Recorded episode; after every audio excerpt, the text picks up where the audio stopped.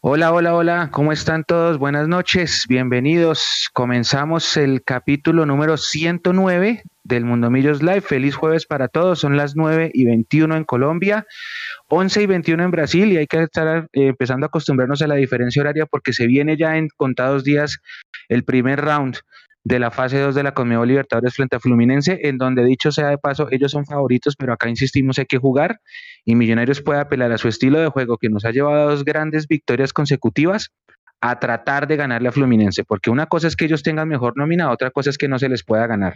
Así que con este mini previa de lo que va a ser el partido de Montería, en donde ya el profe dijo ayer que iba a llevar una nómina mixta, y de lo que será el partido del martes eh, contra Fluminense en el Campín, porque nos volvemos a encontrar hasta dentro de ocho días en el live, vamos a disfrutar este ameno espacio de mínimo una hora y 45 minutos, un ratico bien charladito con los compañeros como cada jueves, mientras llega Juan Sebastián.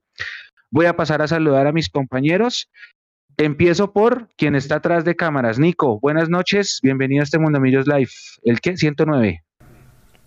Uy, gracias Mechu. Bienvenidos a todos aquí al, al Mundo Millos Live número 109. Sí, ya preparados eh, para escucharlos a ustedes, que son los que tienen aquí la información, varios temas importantes que, que se estuvieron hablando durante estos días, durante estas horas nomás después del partido. Entonces, eh, para eso están ustedes ahí, para que le cuenten a toda la comunidad todos esos datos nuevos e importantes. Y ahorita vamos a salir un ratico en Instagram, entonces esperemos que, que estén también aquí interactuando con nosotros. Y esto es una prueba piloto la del día de hoy. Vamos a intentar añadir una nueva plataforma más a estas multitransmisiones, que sería Instagram. Nico está ahí atrás haciendo la magia. Si lo logramos, será un hit. Y si llegamos a estar por Instagram, pues los que están eh, siguiéndonos en la cuenta se van a comentar, a, a conectar, perdón. Jason Cárdenas, buenas noches, bienvenido al Mundo Millos Live 109. Don Luis Gabriel, muy buenas noches a Nico, a Alvarito, a Mateo que lo veo por ahí, a Juanse que ya se los va a unir y a todos los que están conectando a este live número 109. Ya con la expectativa ya empieza uno a palpitar, evidentemente entendiendo que hay fecha de fútbol femenino el sábado y que el equipo profesional masculino también tiene partido el sábado. Ya piensa uno a palpitar lo que es el tema de la Copa Libertadores el día martes frente a Fluminense. Y creo que es uno de los temas que eh, vamos a abordar esta noche, eh, porque pues es el volver a la Copa Libertadores y como usted lo decía, Mechu, sobre el papel, ellos son los favoritos, sobre el juego no sé qué tanto, porque creo que Millonarios tiene juego para poderle pelear a Fluminense desde esa área, desde el juego. Las individualidades y demás de cada uno de los equipos podrán marcar evidentemente la diferencia a la hora de avanzar de fase. Alvarito, Álvaro Prieto, buenas noches. ¿Cómo me le va? Hola, buenas noches, Mechu, todos los compañeros de la mesa y a todos nuestros televidentes y nuestros oyentes. Bien, bien, muy, muy contento con, con este partido ayer. Bueno, el primer tiempo tal vez no fue el mejor, el segundo tiempo me, me gustó mucho ver algo de, de, esa intensidad y de ese, y, de ese juego eh, animado que, que, que, caracterizó este equipo el semestre pasado y que, y que la verdad sentí que me entretení mucho ese segundo tiempo. En el partido contra Unión Magdalena había mencionado que este Millos no, no estaba entreteniendo y a mí me pareció el segundo tiempo de Millos el más entretenido de este año y, y me, me, ilusiona mucho volver por esa senda y, y, que se haga justo en este momento cuando viene un, un partido tan importante, me, me, me ilusiona para, para el martes. Bueno, sí, sí, estamos en vivo en Instagram, Nico, grande. Acá estoy mirando y efectivamente estamos también en Instagram. Obviamente estamos como cortados. Me toca correr como si acá, bueno, no sé. Pero sí, estamos aquí. Sí, ya estoy viendo la señal. Precisamente, sí. eh, como está cortado, por lo que está ligada a esta, a esta transmisión base, pues los que quieran ver la imagen completa se pueden dirigir al, al link que les dejo ahí en el comentario fijados. Y miran ahí en la parte de abajo, dice twitch.tv slash, mundo, slash mundomillos. Entonces le dan ahí y ya pueden ver la imagen completa. Sin embargo, si solo quieren escucharnos, pueden estar ahí en Instagram, pueden eh, enviar mensajes, que aquí los estamos leyendo. Aquí está Nicolás Incapié, ya envió su, sí. el, primer, el primer chat de Instagram, lo mandó Nicolás Incapié. Oiga, qué chévere. Sí, acá estoy leyendo, estamos leyendo los dos chats. Mateo, organista, buenas noches, bienvenido. Qué chévere esto. Buenas noches, Mechu. Buenas noches, Jason. Buenas noches, Álvaro. Y Nicolás, buenas noches nada, toda nuestra audiencia, eh, espero que estén muy bien. Eh, nada, expectante, por todo lo que se viene de Millonarios, fútbol femenino, el partido del sábado del equipo masculino y pues de la Copa Libertadores. Eh, la verdad es que yo ando como un poco ilusionado con el partido del sábado, obviamente sabiendo que nos enfrentamos a un gran rival como el de Fluminense, eh, pero siento que los dos últimos partidos que ha jugado Millonarios por liga han sido unos partidos buenos y contra unos rivales que no han sido nada fácil. Para mí, obviamente ya mirando la tabla, uno los ve y uno dice, bueno, tocaba ganarle sí o sí. Pero, pero me ilusiona, me ilusiona ver a Millonarios jugando así de bien. Me encanta saber que cuando no está Maca, eh, Sosa y Dani Ruiz se pueden echar el, equipo al frente. Eh, y nada, pues ahí hemos logrado dos victorias que, que nos han puesto eh, peleando ahí la parte de arriba de la tabla. Aquí dicen felicitaciones muchachos, a este paso también van a salir en ex videos. No, no, calma, calma, calma, calma. Bueno, vamos a entrar en detalle. Yo eh, voy a empezar este, esta pequeña editorial porque... Me permite un... Dígalo, dígalo. Claro. claro que sí. Ever en el, en el chat de YouTube nos dice Azules Noche Capos de Mundo Millos. Si vieron que Leandro se volvió viral en TikTok, estoy perdido. ¿Qué pasó con Leandro en TikTok? ¿Cómo? No, yo no tengo TikTok. yo quiero ver. tampoco tengo TikTok. Sí, sí, que nos ayude con el link para poder ver lo que dice que Leandro se volvió viral en TikTok. Dios santo. O sea, ¿a qué se refiere? Paréntesis. yo por ahí vi un video de, TikTok eh, donde Leandro decía que, que el único clásico era Santa Fe y Cali. Ese clipcito lo sacaron y, estaba por ahí en TikTok, pero no, no, no me fijé qué tantos me gustas tenía. Voy a revisar a ver si es el mismo, que nos confirmen en el chat si es el mismo video. Ok. Miren, están preguntando que para cuándo en radio. Están preguntando, bueno, que qué otras plataformas vienen. Y están preguntando mucho por la boletería de, de Fluminense, que yo espero salga mañana. Pensé que iba a salir hoy.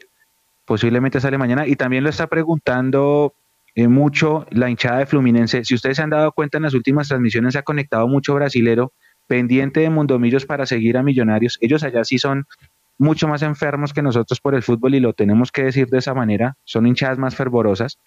Y han estado, yo creo que el último mes conectados en nuestras transmisiones, eh, están pendientes de cómo juega el equipo, están pendientes de lo que hablamos nosotros, están pendientes del análisis del juego que hacen ustedes compañeros en los terceros tiempos a los que yo no he vuelto a entrar. Y ellos van anotando y se van preparando, están viendo los videos. El otro día yo estuve en un live con ellos, me invitaron el, viernes pasado por la noche y se sabían la formación de Millonarios de memoria ya, sabían cómo jugaba el equipo, una cosa loca, la gente de Brasil que están conectados y también em, les mandamos un saludo. Ahora sí, permítanme, es que ayer y el partido de Luis Magdalena, yo he recibido varias denuncias por parte de hinchas de millonarios. Ahí llegó Juanse. He recibido varias denuncias de hinchas de millonarios del sector de Occidental Preferencial Alta. Me refiero, la tribuna de prensa queda al lado. La tribuna de prensa es lo que antes se llamaba Occidental Preferencial Central. Esa tribuna ya no se vende. Y eh, al lado está Preferencial Alta, que es, si no estima, la segunda más cara o la más cara en cuanto a bonos. Ese abono vale más de 500 mil pesos. He recibido varias denuncias por parte de hinchas, tanto ayer como en el partido con Unión Magdalena, porque ese sector no tiene la silla marcada. Entonces no se está respetando la silla. Cuando un abonado compró la boleta, en la página de tu boleta usted podía escoger en qué parte del estadio quería hacerse. Entonces hagan de cuenta que donde está el Mundo Millos es central, que esto está bloqueado, y están dos cositos así chiquitos. Esa tribuna chiquita. Esa tribuna chiquita no sé cuánto aforo tendrá. Bueno, nosotros tenemos por ahí una foto con el aforo. Tendría que buscarlo, pero no, no son mil, mil personas, creo yo. Y uno puede buscar en qué sector de la tribuna se quiere hacer. Obviamente hubo gente, los abonados que antes estaban en este sector que los movieron, quedaron muy cercanos al centro, que son estas sillas de acá. Pero las sillas no están marcadas. Entonces ya van dos partidos que ellos me dicen, Mechu, ¿qué podemos hacer al menos ustedes desde su espacio, por favor, que podamos hacer algo, porque es que las sillas no se están respetando, el que llega tarde le toca hacerse más pegado a la lateral norte, en esa tribuna se hacen los abonados que compran esa tribuna y se hacen invitados especiales, entiéndase, jugadores no convocados y familiares de jugadores, ellos se hacen en esa tribuna. Entonces están, tienen el problema de que no se está respetando la silla y tienen el problema de que las partes involucradas les están jugando voleibol. Entonces llaman a Millonarios a quejarse y Millonarios les dice que no es con ellos, sino con tu boleta. Llaman a tu boleta a quejarse y tu boleta les dice que no es con ellos, sino que es con el distrito. Llaman al distrito a quejarse y el distrito le dice que no es con ellos, sino con Millonarios, que es el que arrendó el evento. Entonces están en ese círculo de no saber a quién recurrir, así que yo pues acudo a ustedes compañeros si tienen algún conocido, distrito, tu boleta, millonarios, qué sé yo, o a la gente que está conectada aquí en el chat, si es posible hacer algo. Mire, llegó el momento en el que hubo hinchas de esa tribuna que llevaron un resaltador y marcaron las sillas a mano para que nadie se las pudiera quitar. Entonces en el partido con el Magdalena llegaron y marcaron 132 y el del lado 133. Hay gente que va con el papá, que el papá va ya con un caminador y eso se ha vuelto muy incómodo para ellos. Ustedes saben que en Occidental si algo se caracteriza es porque la silla se respeta. Así que levanto esta queja si ustedes, alguno sabe quién puede dar una mano o con quién se puede hablar, no sé, en el distrito para que marquen esas sillas y evitar ese problema porque las personas de logística al ver que la silla no está marcada pues tampoco pueden tener la autoridad para decir párese, siéntese, hágase acá, hágase allá. Esto me lo han reiterado varias veces pues teniendo en cuenta que están al lado de donde, de donde está prensa y lo dejo acá para que ustedes, si alguien conoce qué se puede hacer, y eh, entonces, de ayudarlos. los 9 mil millones, que creo que fue que nos dijo la doctora Blanca Durán en este espacio que se habían invertido en el Campín en temas de Wi-Fi y de remodelación de sillas y demás, ¿en qué se fueron? Esa es una buena pregunta, ¿no? Porque si tenemos después de una remodelación del Campín con la para de la pandemia, eh, sillas sin marcar, no tenemos funcionamiento del Wi-Fi como nos prometieron que iban a tener. O sea, el martes va a ser un papelón con los brasileños que vengan acá eh, prepárese para eso, me he hecho que le van a preguntar cien mil veces que dónde está la clave del Wi-Fi, pues obviamente no la tenemos. Y, y sí sería bueno entonces averiguar o tratar de nuevamente, vamos a hacer la tarea de hablar con la doctora Blanca Durán, la directora del IDRE, a ver qué es lo que está sucediendo realmente con esa situación y en qué se invirtió realmente la plata. Así es. Y de paso, bueno, eh, menos mal que usted me recordó, Jason, eso. Anoche, después de la rueda de prensa, nos quedamos hablando porque los protocolos para medios de Copa Libertadores varían un poquito con respecto a torneo local. Inclusive Millonarios puso un link para hacer el registro y toda la cosa, que eso lo publicó en sus redes sociales porque así lo dispuso con Y, y nos estaban contando una cosa rarísima. Usted sabe que antes para los partidos de equipos brasileños en Colombia se venía un arsenal de periodistas brasileños a cubrir en vivo los partidos. Ayer nos estaban comentando que en el hasta, hasta ayer, o sea, que 8 y 9 de la noche que se acabó la rueda de prensa, solamente se había registrado un brasilero. Entonces, algo raro. Igual sí, lo que usted dice es verdad. La clave de la Wi-Fi, ayer me dio pena con Claudelena Hernández, que ustedes estuvieron con ella hablando de, Richard Sellis en un space en Twitter, y me la encontré y entonces estábamos hablando y me dice, Claudia, ¿y tú cómo te conectas? Y le digo, no me puedo conectar. No me puedo conectar. Es lo que puede dar la señal del celular cuando da. Y cuando da es cuando Tami me da paso y milagrosamente yo trato de hablar y se escucha por lo demás no se puede. Entonces, ¿y, qué operador tienes? Y yo, no, claro, pero no funciona. ¿Y tú cuál tienes? Mi hijo, no me acuerdo cuál mi hijo, pero mi hijo tampoco me sirve. Entonces le dije, no, ahorita la clave no la tiene nadie. Uno pregunta quién del distrito puede saber, nadie sabe. Y sí, ojalá, va a ser un papelón. Ojalá, ojalá se, se pueda arreglar. Porque es que hay como cuatro redes, pero nadie se sabe la clave. Un saludo grande a César Augusto Poveda, que dice un saludo que mañana cumplo años y me lo envía al Face. Así que César, un abrazo grande. Juanse, buenas noches. Welcome to the Muyos Live. Muchachos, ¿cómo están? Buenas noches para todos ustedes, para toda la gente que nos está viendo y oyendo en, en el Space. Entiendo que estamos en vivo, aunque creo que se cayó Nico y si puede revisar. A partir de hoy estaremos como en simultánea, en vivo en varias plataformas, además de las ya acostumbradas. Y nada, pues la gente que nos va a escuchar en el, en el diferido, en los agregadores de, de audio. Oiga, ¿por dónde empezar con tanto, con tanto tema? No, empecemos por el principio, como dicen por ahí. Esta mañana estuvimos en el grupo hablando de, de, si se puede o no se puede inscribir este jugador venezolano que llegó, eh, Richard Celis. Porque pues ayer a mí me quedó sonando lo que dijo Gamero en la rueda de prensa. Me hecho, nosotros nos pusimos a detallarla palabra por palabra y lo que dice es, no lo inscribimos, palabras de Gamero, no lo inscribimos porque no lo teníamos en el radar. Creo que algo, algo tal cual dijo Jason. Pues previamente habíamos dicho es que fue un jugador inscrito última hora. Pero bueno, más allá de eso que ahorita vamos a, debatirlo, a Alvarito y, y, Jason que estuvieron viendo el tema del reglamento, ustedes que concluyeron, ¿el jugador podría ser convocado para el martes o para el partido de vuelta? Las buenas noches. Alvarito. Bueno, eh, hola Juanse. No, pues digamos que lo que discutíamos ahí es que si bien el reglamento a nivel de fecha eh, indica que se puede hacer inscripción de jugadores hasta el 19 de, de, febrero para la fase 2 de la Copa Libertadores, que es lo que, lo que vamos a jugar, Eh, hay otra parte del reglamento que indica que el jugador debe estar avalado por la federación local o por, por la, el organismo local, en este caso de mayor. Eh, legal, o sea, avalado y escrito, inscrito totalmente. Y ahí entonces tenemos la duda con, con Jason, porque puede ser que el jugador eh, esté inscrito pero no esté formalizado con el tema del transfer y, y demás documentación de, que, que, que, se usa para este tipo de, de transferencia internacional o de, de, bueno, no es una transferencia que no lo compramos, pero pues de este tipo de inscripciones. Entonces, si, si es así y a nivel local no está eh, todavía inscrito eh, formalmente, no podría ser inscrito en esta fase de la Copa Libertadores. Sí, sí Juanse, es que eh, uno se va al apartado, hay un manual de clubes que saca la, la Conmebol, obviamente previo a todos los eh, torneos que va a realizar, independientemente si es de clubes o de selecciones, en este caso pues obviamente el de la Copa Libertadores, y hay un apartado que es el 3.7.4 que dice elegibilidad de los jugadores. Y eh, en, uno, en, uno, de sus párrafos dice, no podrá ser incluido en la lista de jugador que no estuviese reglamentariamente inscrito en su asociación miembro, o sea, es decir, en este caso la DI mayor, en la fecha establecida para la presentación de la lista a favor del club participante o al momento de producirse las sustituciones previstas en este manual. Es decir, yo lo que entiendo de esto, según, o yendo a las palabras de Alberto Gamero, eh, es que el jugador, pues evidentemente, pues no estaba en el radar y fue algo que eh, se encontraron, y esto lo digo en el buen sentido de la palabra, en el camino, haciendo, me imagino yo que la investigación y demás, haciendo el scouting y preguntando con eh, de fútbol, se encontraron a Richard Celis.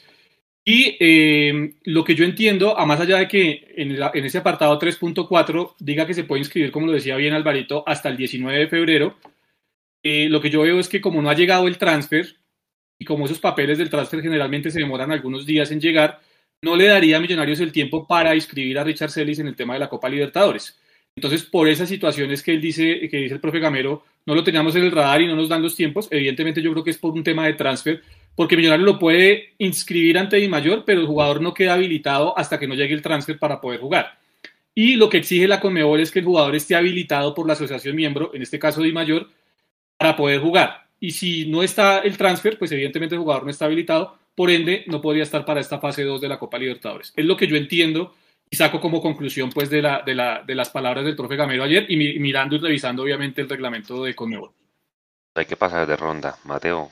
Los números del jugador le gustan. Nosotros hicimos un space con varios colegas venezolanos, estuvimos casi dos horas conectados, más de 5.000 reproducciones, ahí lo pueden escuchar en el Twitter de, de María Paula eh, donde explicaban pues obviamente que el jugador tuvo paso por selección, no tuvo muchos minutos, pero que su mejor año fue el, el año pasado.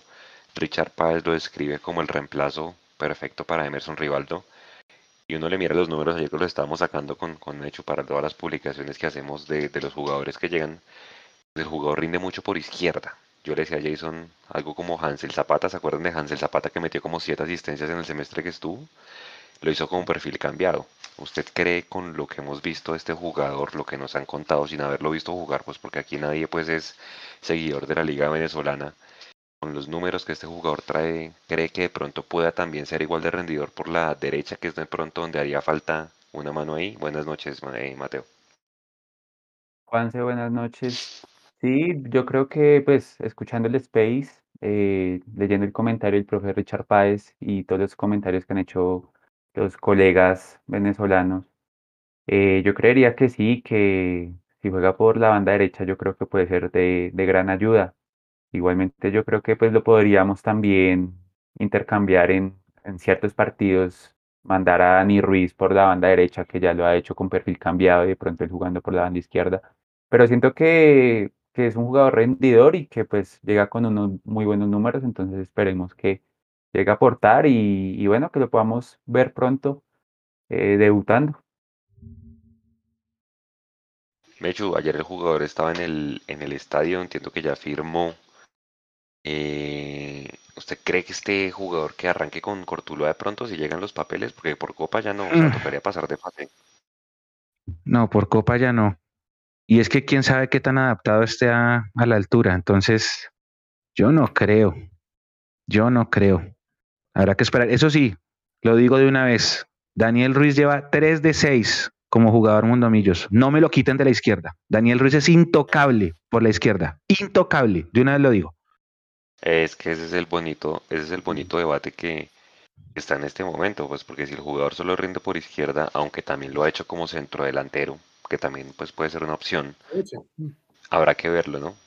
Eh, ya no sé, tiene que ser una alternativa y sí, es a estar como, como segundo ahí y cuando haya algún tipo de lesión o no sé, o sea, que también lo ponen por derecha a ver si de pronto encarando con el perfil cambiado pues puede hacer digamos cosas parecidas a las que hacía por izquierda. Vuelvo y digo, yo no lo he visto jugar, no he visto videos de él en YouTube ninguna. Vi las estadísticas, vi que en la Copa Libertadores en la primera fase el 2020 fue el que más encaró junto a su colega del mismo país, Soteldo, cuando estaba en el Santos tal vez. Exactamente. Entonces, pues esas son las estadísticas que yo tengo. Habrá que verlo, vuelvo y digo. El mismo Petrocelli, el colega de DirecTV, decía, pues una cosa es hacer eso en la Liga de Venezuela, toda esa cantidad de goles, porque fue goleador, 18 goles, y otros hacerlo en Colombia, ¿no? Donde es más competitivo. Entonces, pues, obviamente es una apuesta, nadie sabe, ¿sí? Más allá de que los números son muy buenos. Pero pues, hombre, al igual que muchos jugadores, habrá que verlo jugar y esperar que, que arranque este partido. Y, y, bueno, hablando del, del, del tema eh, de Copa Libertadores, yo le mandaba a Nico si puede poner Nico la imagen pues del rival, Fluminense. Fluminense está disputando en este momento, ¿cómo se llama eso? ¿El estadual? la tasa Guanabara, que es digamos el, torneo estadual de la tasa Guanabara, que es, hagan de cuenta, no sé cómo es tan grande ese país, cogen dos equipos que estén como en esa ese estado. es, Como si jugáramos, es como si jugáramos un torneo departamental en Cundinamarca, pues que hubiesen varios equipos de Cundinamarca y Millonarios y Santa Fe jugaran ese... ese, ese, Entonces, Nico, le envié la tabla para que la ponga y veamos pues cómo le ha ido. Eh, y pues efectivamente Fluminense es primero en su grupo de 12.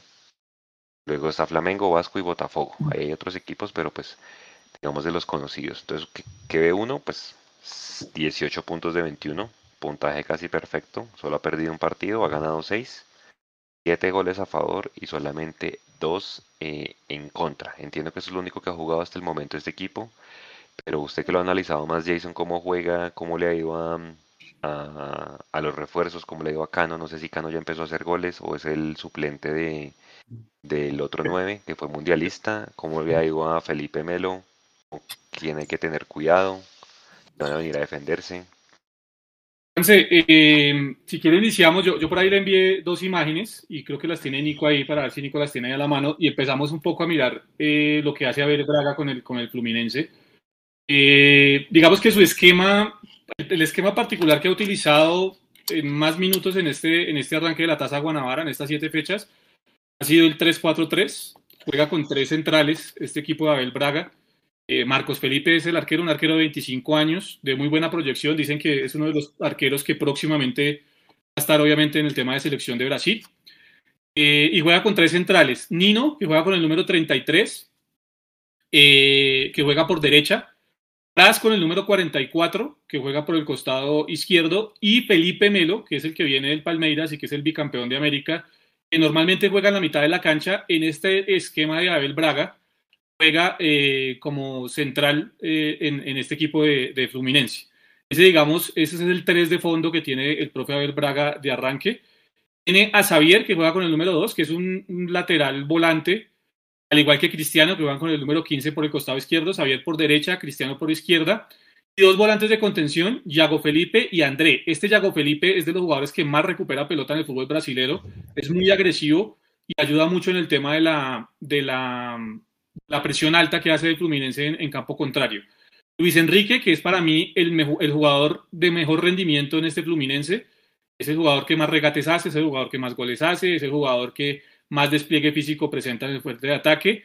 William, el número 17, que ayuda mucho en el tema de la idea de la presión alta que tiene el profe Braga.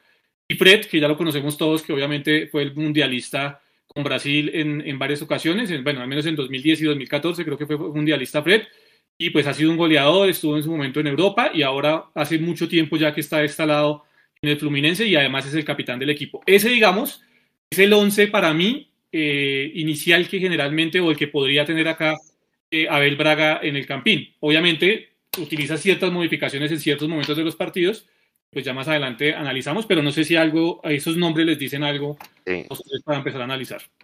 Mecho, usted habló con la gente de Fluminense en la página partidaria hago un paréntesis, Por ahí dice Ever que hay una página de partidaria de Nacional Bitácora Verdolaga que nos nombraron en el minuto 20204 y hablan bastante de nosotros y en especial de Leandro. Bueno, un saludo para ellos que nos ven y están pendientes de nosotros.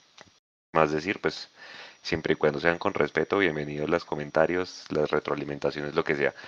Venga, eh, Mechu, usted habló en, en esa no sé si en un canal de YouTube y allá le tienen en muy buena referencia a John Arias. John Arias es un extremo, corríjanme ustedes, Uy, sí. que salió de Santa Fe, Mm, se formó en Patriotas y creo que es el que le está salvando pues las papas en los partidos jodidos a ese equipo.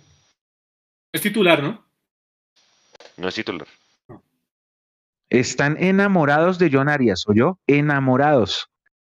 Y me preguntaban por John Arias y yo les decía, no, a mí John Arias no, es un cualquiera. Y me dijeron, no, ¿cómo así que es un cualquiera? Enamorados, porque él jugó en Santa Fe, la Copa Libertadores contra Flu, y de ahí parte a Mm. Fluminense, pero pues es que la carrera de John empezó en México. O sea, él no hizo, él no, él no debutó acá, sino que llegó repatriado por, creo que fue Patriotas, Patriotas. y entonces cuando nos pusimos a ver el, el- el- la hoja de vida de, de Arias, yo les dije, no, pues la verdad, a mí Arias, o sea, que me digan Arias y yo se me, me pare el pelo o alguna cosa, no. Y eran, pero no puede ser, si allá están enamorados de Arias. Y otra cosa que les sorprendió mucho fue cuando yo les dije que el esquema de Millonarios es un 4-2-3-1. Y entonces abrieron los ojos y, ¿cómo? Y sí, todos los equipos en Colombia juegan 4-2-3-1, o casi todos, pues. Y dijeron, no, aquí nadie, Ningún equipo en Brasil juega con ese esquema. Aquí casi todo el mundo está utilizando el, el que usted dijo, Jason, tres centrales, cuatro volantes y tres delanteros. Pero Y del digamos que cuando les... pero déjeme lo bajo del bus, porque resulta que Braga en algunos partidos se utiliza el 4-2-3-1 también. Ya lo vamos a mirar más adelante. Exacto. Entonces ellos decían que cuando, cuando se les explicó cómo es el modelo de millonarios con Dani por un lado, McAllister, yo dije McAllister, aunque vamos a ver qué pasa, porque Sosa está haciendo las cosas muy bien, y mencioné a Sosa por la derecha o viceversa, ellos ya empezaron a decir, uy, bueno, si vamos a tener tres defensas contra un equipo que va a ponerme tres extremos y un punta, ahí empezaron a, ahí les cambió la, la cara, entonces empezaron a decir, ah, vamos a ver, puede ser, de- incluso hay varias personas conectadas que por ahí ya mandaron saludos aquí en Instagram, y están preguntando si van a venir. Sí, yo tengo entendido que va a venir un grupo grande de Fluminense que están esperando que salga la boletería, eh, que para ver qué boletería, qué tribuna visitante les toca. ¿Qué tan grande es la hinchada de Fluminense, Alvarito? Yo no tengo referencias de la hinchada de Fluminense, la verdad. Mm, Yo entiendo que es gigante, pues, o sea, el clásico Fla Flu es, es de los más famosos del continente porque sus hinchadas son gigantes y Flamengo. son... No, no, no, no, la de Flamengo es la más, Sí. la más grande. Yo diría La incluso que yo la tengo como la No más.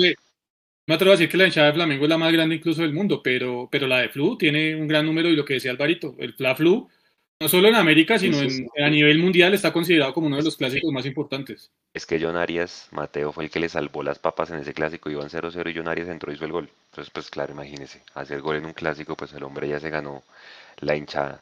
Oiga, este equipo juega al nivel del mar y pues a los brasileros no les ha ido muy bien. Por ahí hay una nota que seguramente mañana va a empezar a rodar, que es como le ha ido a Millos con equipos brasileros en, en torneos internacionales.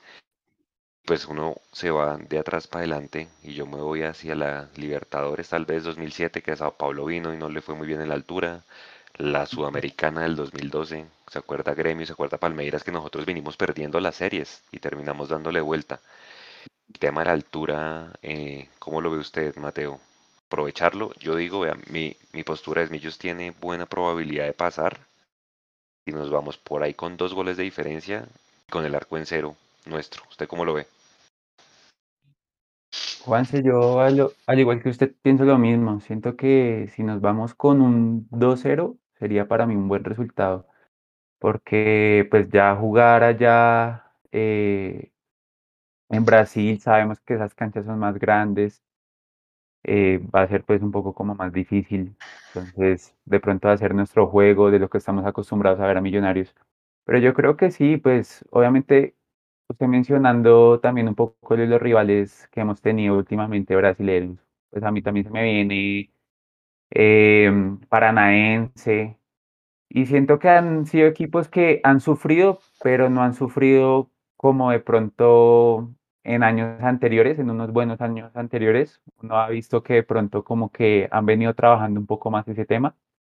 Entonces, pues esperemos a ver cómo, cómo los trata pues la altura a Fluminense. El único Mechu que no le hemos podido aquí ganar en los dos, en 2013 y 2018 fue Corinthians, ¿no? Corinthians acá sí le ha ido bien en, en, en Bogotá, creo que es de los únicos boniparanaense que vino y nos ganó en penaltis. Ahí, ahí entra el público en el partido. No, hay dos, hay dos, hay dos cosas. El, una cosa es contra brasileros en Sudamericana, que a todos los hemos sacado, ¿no? Con Sudamericana es otro, otro cantar.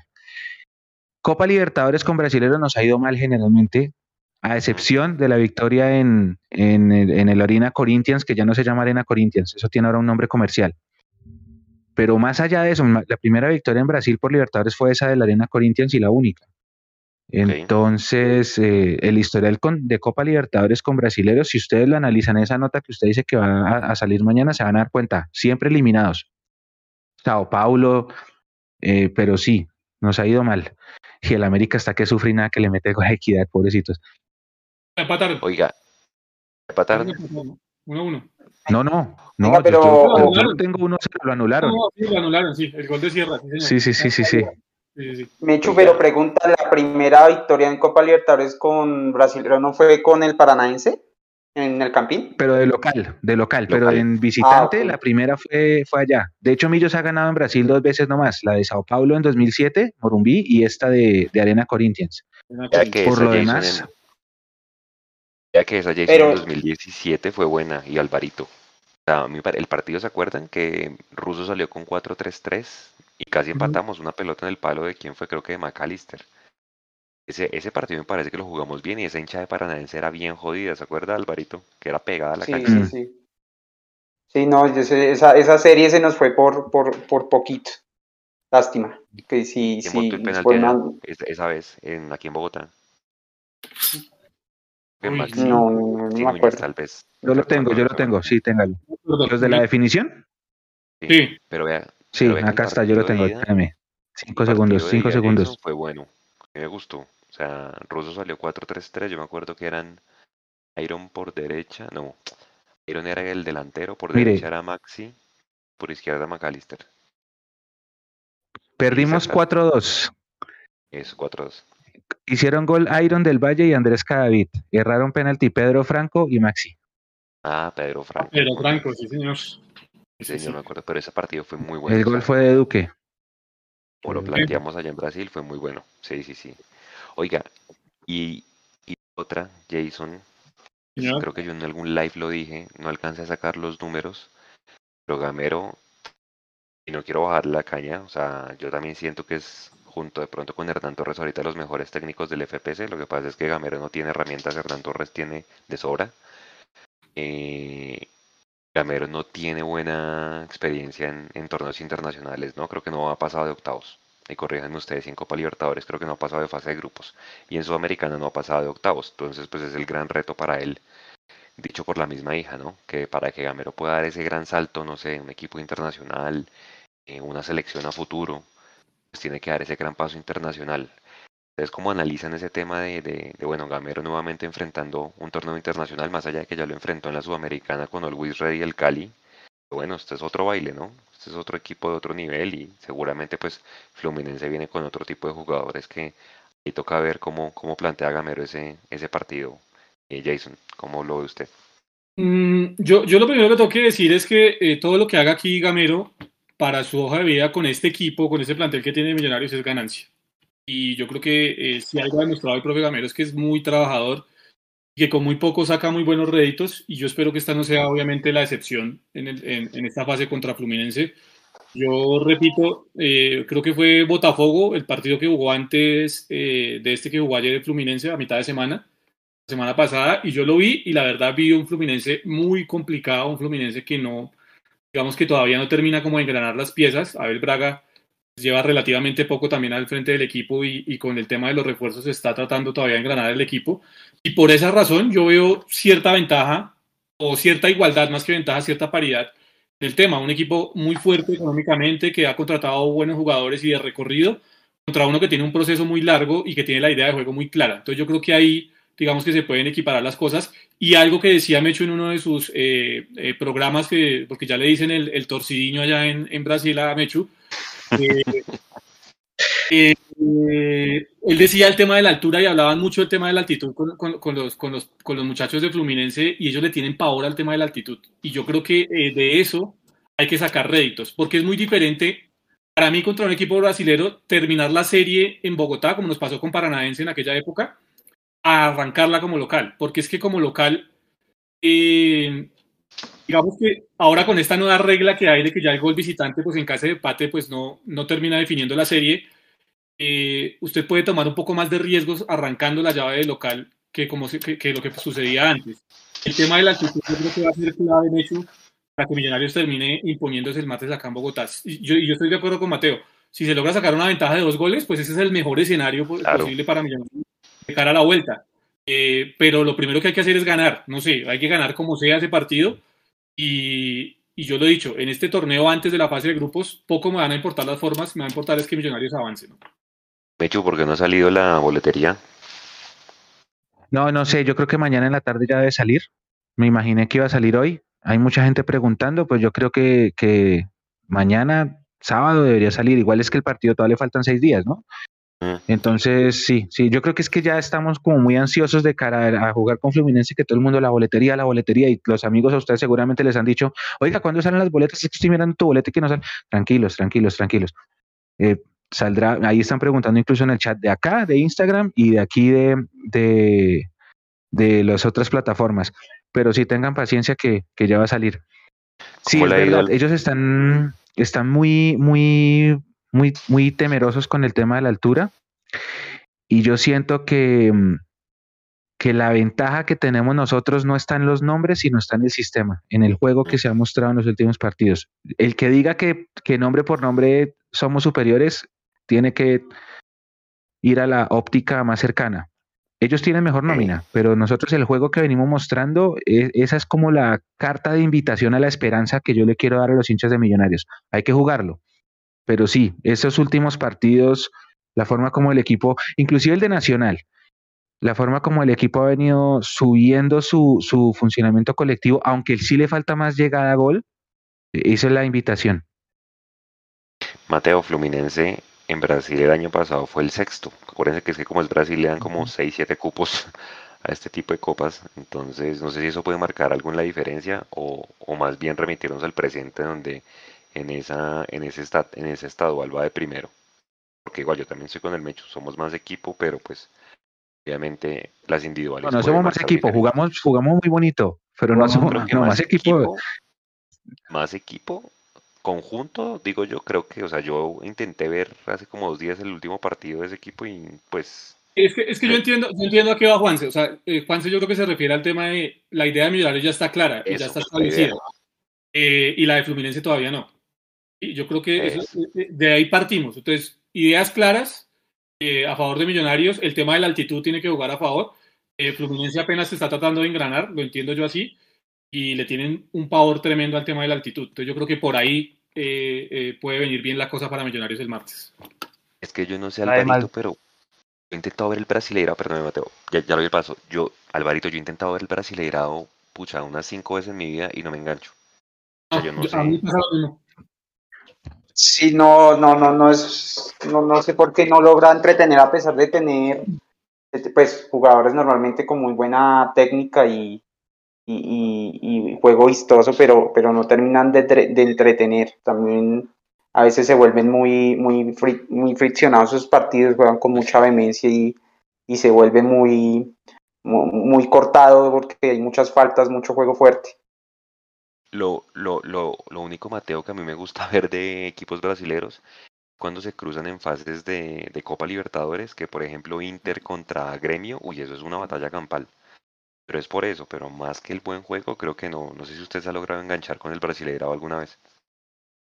No, Juan, no, yo tampoco. Y creo que, digamos, las dos últimas finales que hemos visto de la Copa Libertadores, que han sido de equipos brasileños, creo que han sido como unas finales muy malas, por así decirlo.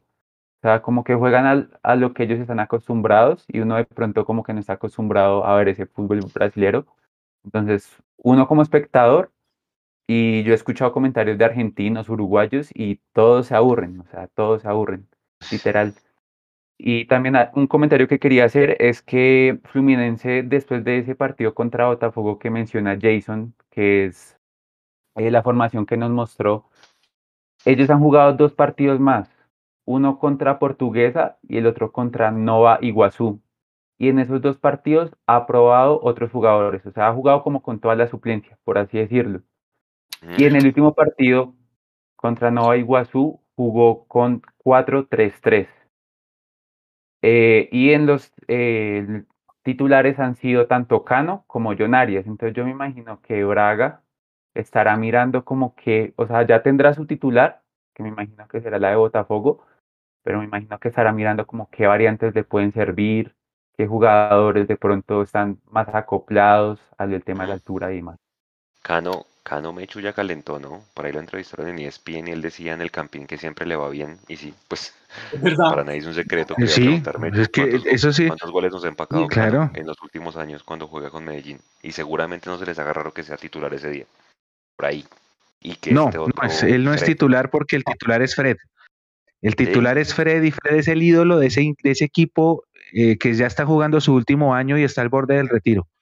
Entonces Fred, Fred no lo mueve nadie, pero cuando entre Germán Ezequiel Cano a todo el mundo se le va a salir, se le va a poner la piel de gallina acá en los brazos, porque si es que se, nos veía y nos vacunaba. Tendría que buscarlo, pero es que siempre, una cosa bárbara. Yo me acuerdo de dos partidos, uno que nos hizo un gol acá, perdimos 1-0 con un pase de Ricaurte y otro creo que nos metió dos o tres cuando Hernán Torres dirigía el Medellín. Era el Millos de Lunari, creo. Cuando jugaba Anderson Plata. Millos de Lunari que nos metieron 4-1. Sí. Es, Sí, o sea, con Cano no hemos, y creo que allá también nos ha vacunado en, en Medellín cuando estaba en, el Atanasio. También. bueno, esperemos cómo viene ese partido. A ver, eh, y seguramente el sábado veremos otro poquito más de, de, previa de este encuentro, pero bueno, hay un, un Mire, Juanse. más, más que tocar, señor. Rapidísimo. Eh, 1963, Botafogo. Perdimos 2-0 en Bogotá. El partido de vuelta no se jugó porque ya Botafogo estaba clasificado. 1974, Sao Paulo, 0-0 en Bogotá, 4-0 perdimos en Brasil. ¿Se jugaba cuando estaba clasificado ya el otro o cómo era? Millonarios decidió no otro... Exacto. Millonarios decidió ya no ¿Para qué decir ya? Ah, ok, ok, ok. Y Corinthians, 2013, perdimos aquí, perdimos allá. Mm. Es Paranaense, perdimos allá, ganamos acá. Y Corinthians 2018, empatamos aquí, ganamos allá. Ese es el historial con brasileños en Libertadores. No, creo que ahí sí estamos por debajo. Oiga, Copa Libertadores Sub-20, hoy salió un ranking bien interesante a todas estas, Independiente del Valle, primer finalista, fruto de su excelente trabajo. Vayan a la cuenta de Juez Centrales que se llama. Y Peñarol el segundo. Exactamente. Y pone una reseña, es que es una locura, vea. ahí leo por encima. Independiente del Valle logró ser la base sub-20 de Ecuador, campeón del Sudamericano sub-19 que llegó a semifinales del Mundial de la categoría. El primer equipo independiente logró llegar a la final de la Libertadores con Nacional, ¿se acuerdan? Ganar la Sudamericana. Y ocho de los habituales convocados de la selección de Ecuador que dirige Alfaro se formaron allá. O sea, esto es una locura. Por eso yo digo que no solamente formarlo, sino pucha, hacer la base de la selección Colombia, cuando obviamente la selección Colombia se maneja bien, pues porque eso da vitrina, da plata y fíjese pues los resultados que esto da. ¿Y por qué hablo del tema sub-20, muchachos?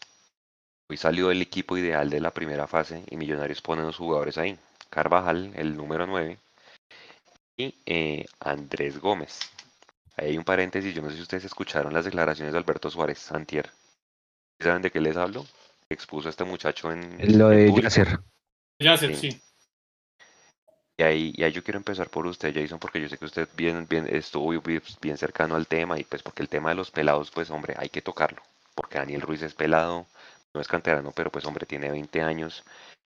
Y a estos jugadores de la sub-20 que empiezan a quedar en este tipo de rankings, que seguramente Alberto Gamera los va a acercar al club, cómo manejarles la cabeza, porque lo que cuentan del, del muchacho Yasser, o sea, sin defender a Alberto Suárez, pues porque o yo también soy de los que corrigen en privado, felicita en público. Entiendo que el tipo ya pues llegó mirando a todo el mundo por encima, que con la primera plata que se que, que, que ganó literal a Medellín y dijo cuál es el carro más caro y se compró el carro más caro. Pues obviamente el que el, ambiente en Envigado no es el mejor. Y, yo digo, ¿cómo acompañar a estos muchachos de la sub-20 hombre, para que, para que tengan la cabeza centrada. A mí el trabajo que dicen que hace McAllister me encanta, que los, les pone los pies en la, en la tierra, les dice pilas, bien la plata, ahorre, todo ese tipo de cosas que estos muchachos, pues hermano, su primer sueldo quieren hacer y deshacer. Entonces, ¿cómo manejar este tema? Y bueno, si aprovechar estos rankings para que Alberto Gamero, que de pronto no tiene alternativas en ataque, venga Andrés Gómez de una vez por la derecha donde tenemos más valencias. ¿Ustedes cómo ven ese tema de los, de los pelados? Jason. Eh, vea, Juanse, eh, el tema de los pelados está bien que, y, es una obligación de los clubes acompañarlos para que su crecimiento personal sobre todo y deportivo pues sea el más óptimo, pero los clubes y su acompañamiento van hasta cierto punto ya va más en la cabeza del jugador. Eh, si uno compara el tema, y espero no equivocarme, pero si uno compara el tema de la formación que tuvo Yacer Asprilla con la que tiene Daniel Ruiz, Daniel Ruiz está a años luz de Yacer Asprilla. Y no solo por de dónde proviene el uno o el otro, sino por las escuelas en las cuales estuvieron. Envigado, sí, Envigado es una escuela que saca muchos jugadores. Eh, pues por algo le llaman la cantera de héroes y es el, es el equipo de Colombia, eh, digamos, óptimo en esa situación. Pero mm, si ustedes miran la carrera de los jugadores que han salido de Envigado al final, en su caso o en su transcurso, pues uno encuentra problemas. Y voy a poner ejemplos que se vienen a la cabeza. Lo de James Rodríguez, por ejemplo, ahora. Eh, lo de Freddy Guarín, ya sabemos cómo terminó el tema de Freddy Guarín. Mm, pongamos el ejemplo del mismo Orlan Pavón, que en algún momento estuvo que sí, que no, que no, y al final, pues bueno, como que se, dejó rodear bien y ahora está otra vez en Nacional. Eh, el mismo Juan Fernando Quintero, que en algún momento quiso dedicarse más a, al tema artístico y musical y reggaetonero que al mismo fútbol. Eh, y, fue, digamos, un poco eh, falto de profesionalidad en ese aspecto. Entonces, si ustedes miran, es, digamos, un, un, tema que tiene Envigado con sus jugadores a, a, a largo plazo. Eh, y en algo están fallando entonces en esa estructura. y eso pues se les ha dicho en reiteradas ocasiones, ¿no? Yo recuerden ustedes que yo hice parte de una filial de, de Envigado acá en Bogotá y ese tema, ese, ese, es de los temas que se trabajan, que se trabaja mucho acá en Bogotá, pero pues al final de cuentas el, el dinero y el, y, el, y, el, y el, valor de los jugadores es lo que termina eh, determinando cuál es la importancia de cada uno de ellos. Y en el tema de Daniel Ruiz, para cerrar y darle paso a mis compañeros, Daniel Ruiz para mí estuvo en la mejor escuela de formación deportiva que tiene la ciudad de Bogotá, que es Diños. Tiene personas que trabajan muy bien la mente de los jugadores, que son muy pedagogos. Israel Bolaños es un tipo eh, con su trabajo que ha hecho en la Santo Tomás, hace con el fútbol de salón, con el fútbol sala y con el fútbol 11, eh, eh, generando todo un entorno, obviamente, de, de, acompañamiento y de gracia para los jugadores, evita que ese tipo de situaciones salgan. Es raro, seguramente los hay, pero es raro ir a usted a un torneo de Liga de Bogotá o a un torneo nacional o a un torneo donde participe un equipo de niños, sea cual sea, en donde usted vea que al final de los partidos hay conflictos entre los papás o que durante el partido el papá se atreve a decirle algo a los árbitros o se atreve a decir algo al, director técnico porque están muy bien formados y porque, digamos, tienen una estructura muy seria en ese aspecto. Entonces yo creo que Daniel Ruiz viene de esa formación, viene muy bien estructurado, además por su familia, por su colegio y demás, y, creo que está lejos de que le pase algo parecido a lo que está pasando allá hacer en este momento. Hubiera sido mejor a ese tipo de jugadores que se van tan rápido como el caso Carrascal, que también acuérdese Alvarito que se fue más o menos dos partidos, lo puso lunar y lo vendieron que si hubiera ido, o sea, este tipo de jugadores cuando los, los fichan tan jóvenes sin haber debutado en primera es mejor que se vayan para que cojan disciplina, para que aprendan a vivir solos, para que obviamente, pues acá estando con más comodidades, de pronto ellos no dimensionan el sistema. ¿Usted qué piensa de, de eso? Porque al final, vea, la, en la óptica del fútbol, seguramente colombiano y, latinoamericano, millonarios, en mi concepto, dejó una buena imagen en ese sub-20, y más poniendo jugadores en el equipo ideal.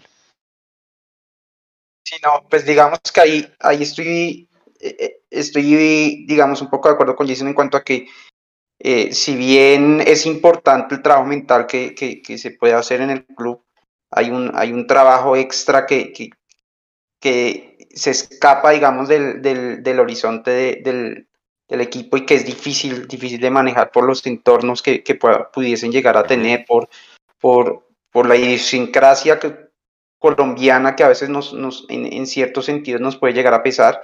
Sin embargo, yo sí creo que, que, que en ese sentido hay, hay espacio para mejorar. Eh, veíamos en, también en, esta semana, nos compartieron allí en el chat pues, el proyecto de Independiente del Valle desde el punto de vista de formación, más allá eh, del tema futbolístico, sino ellos, ellos tienen temas de colegio y de, formación en idiomas y, formación, digamos, en aspectos eh, más allá del fútbol. Y creo que, en ese sentido pueden tener un espacio ganado ahí eh, y, pues lastimosamente eso es, lastimosamente entre comillas, lastimosamente para los dueños de los equipos eso implica más inversión, pero yo creo que, que, si tuvieran visión, yo creo que eso es, esa inversión se puede pagar, porque no es lo mismo tener un, jugador de pronto eh, que, no, que no tiene la suficiente formación mental para llegar a Europa, que tener un jugador que de pronto ya tiene unas bases, eh, por ejemplo el idioma, eh, con solo eso, pero puede ser muchas otras cosas más. Y, eso yo creo que al final va, a representar en mejor adaptación y una mejor adaptación le va a representar eh, de pronto poderse desenvolver mejor. Eh, y, al final la escuela, el, sello, porque al final lo que, lo que se ve con los, con los jugadores que se van es el sello de formación y ese sello de formación es lo que, lo que va a redundar en nuevos negocios para el equipo. Entonces yo creo que, que si bien hay un, un, espacio que el, el, el, club no puede tocar porque pues ya es temas de, idiosincrasia, de, familia, de sociedad, creo que sí hay un espacio que, para, mejor, para mejorar y para aportar un poco más en ese sentido. Deberían darles materias como por ejemplo, Mateo, cómo manejar mis redes.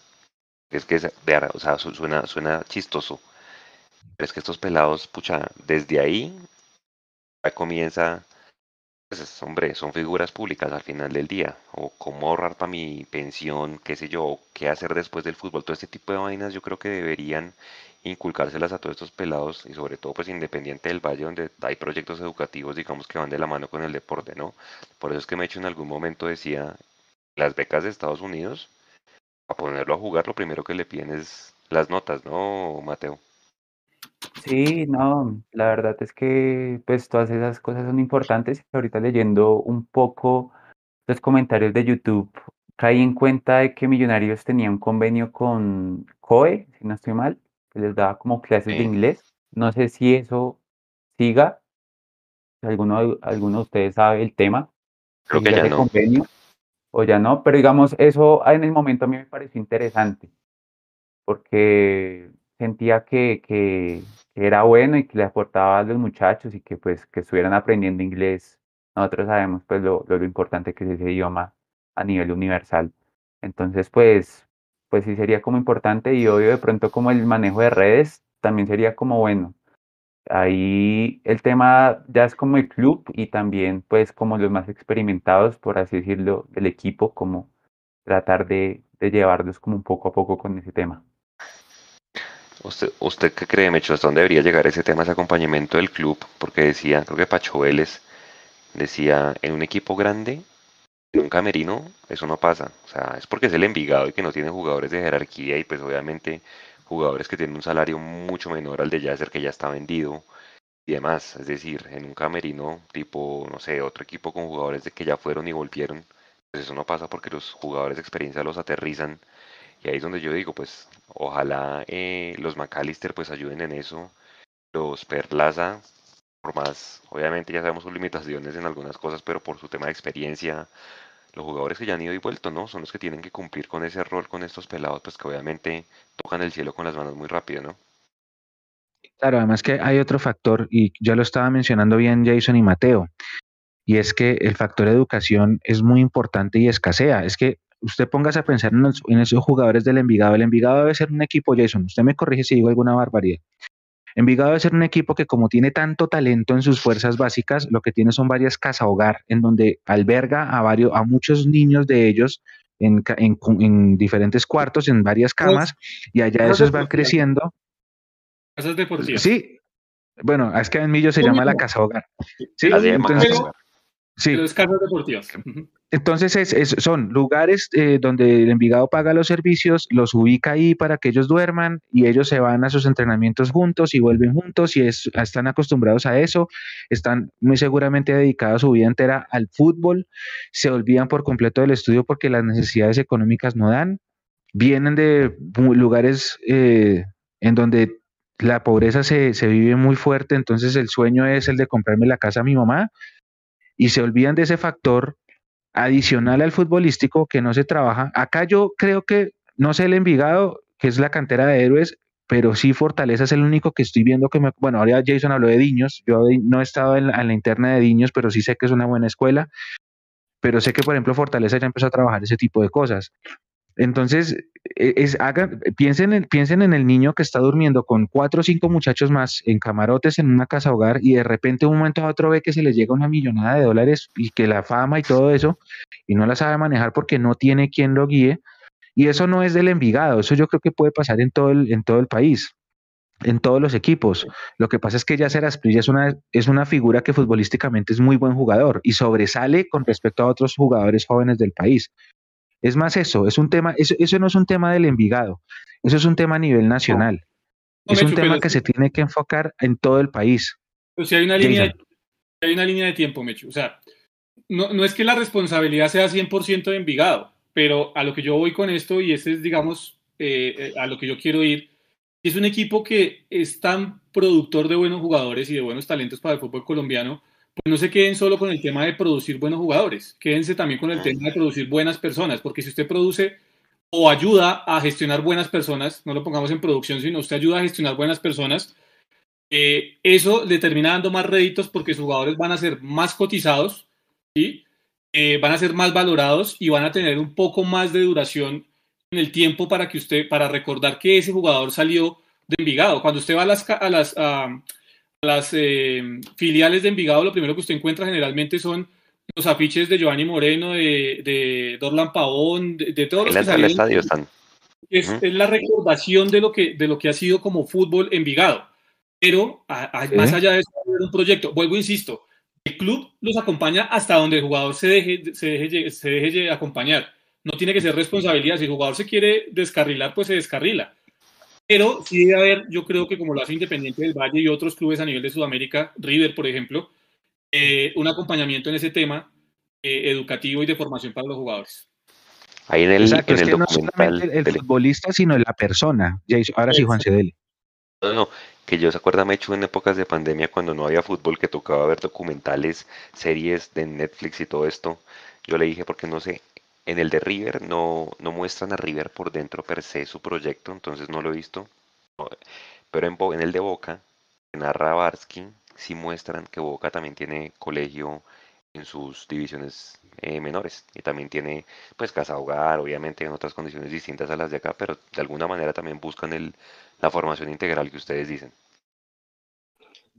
Ah, y hay que hacer una salvedad, hay que hacer una salvedad con los, con los clubes argentinos y es pues que allá son como tal clubes que buscan pues, sin, sin, ánimo de lucro y pues que tiene un fin social inclusive mucho más allá del fútbol, tiene otros deportes, tiene incluso social, tiene, bueno, tienen otro, otro tema.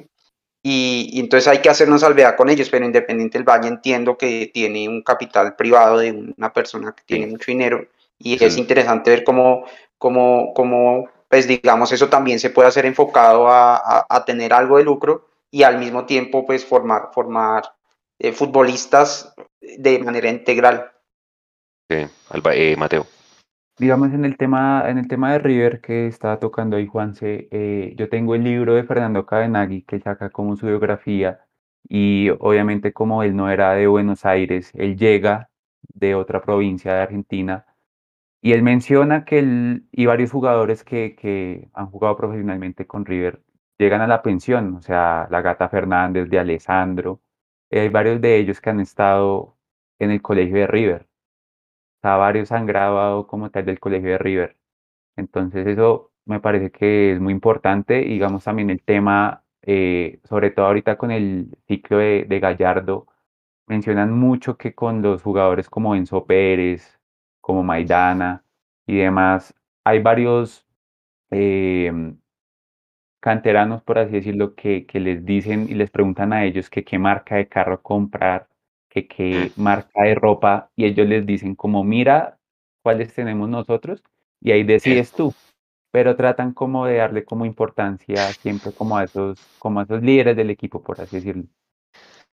Voy a, voy, ah, bueno, porque además, y corríjame Jason, eh, Boca no era tan de este talante. Cuando llega Macri, ellos se traen a todas las divisiones menores de argentinos y ahí llega Riquelme en ese grupo y pues obviamente ahí como que Boca dice, uy, vale la pena invertir en la cantera. Seguramente River desde hace mucho tiempo atrás lo hacía, pero son buenos ejemplos a seguir y que al final, hombre, si Millonarios le va a apostar a eso, lo que yo les decía en el live pasado, hecho, para mí personalmente, más allá de que se ha jodido ganar el torneo nacional y toda la cosa, por lo menos cada dos, tres años, sea un objetivo participar en la Copa Libertadores sub-20. ¿No lo, ¿No lo creen?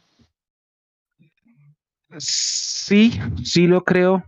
Lo que pasa es que también hay que ser sinceros de que estamos, participamos en dos ediciones seguidas por una casualidad de la vida y un virus. Bueno, por un virus, una casualidad de la vida y una falta tremenda de organización a nivel de divisiones inferiores de nuestro país. De fútbol, le hace. Eh, pero sí, claro, uno debería trabajar por ganar la Supercopa y bueno, creo que hay rueda de prensa mañana, compañeros. rueda de prensa mañana. Ahora, a las 11.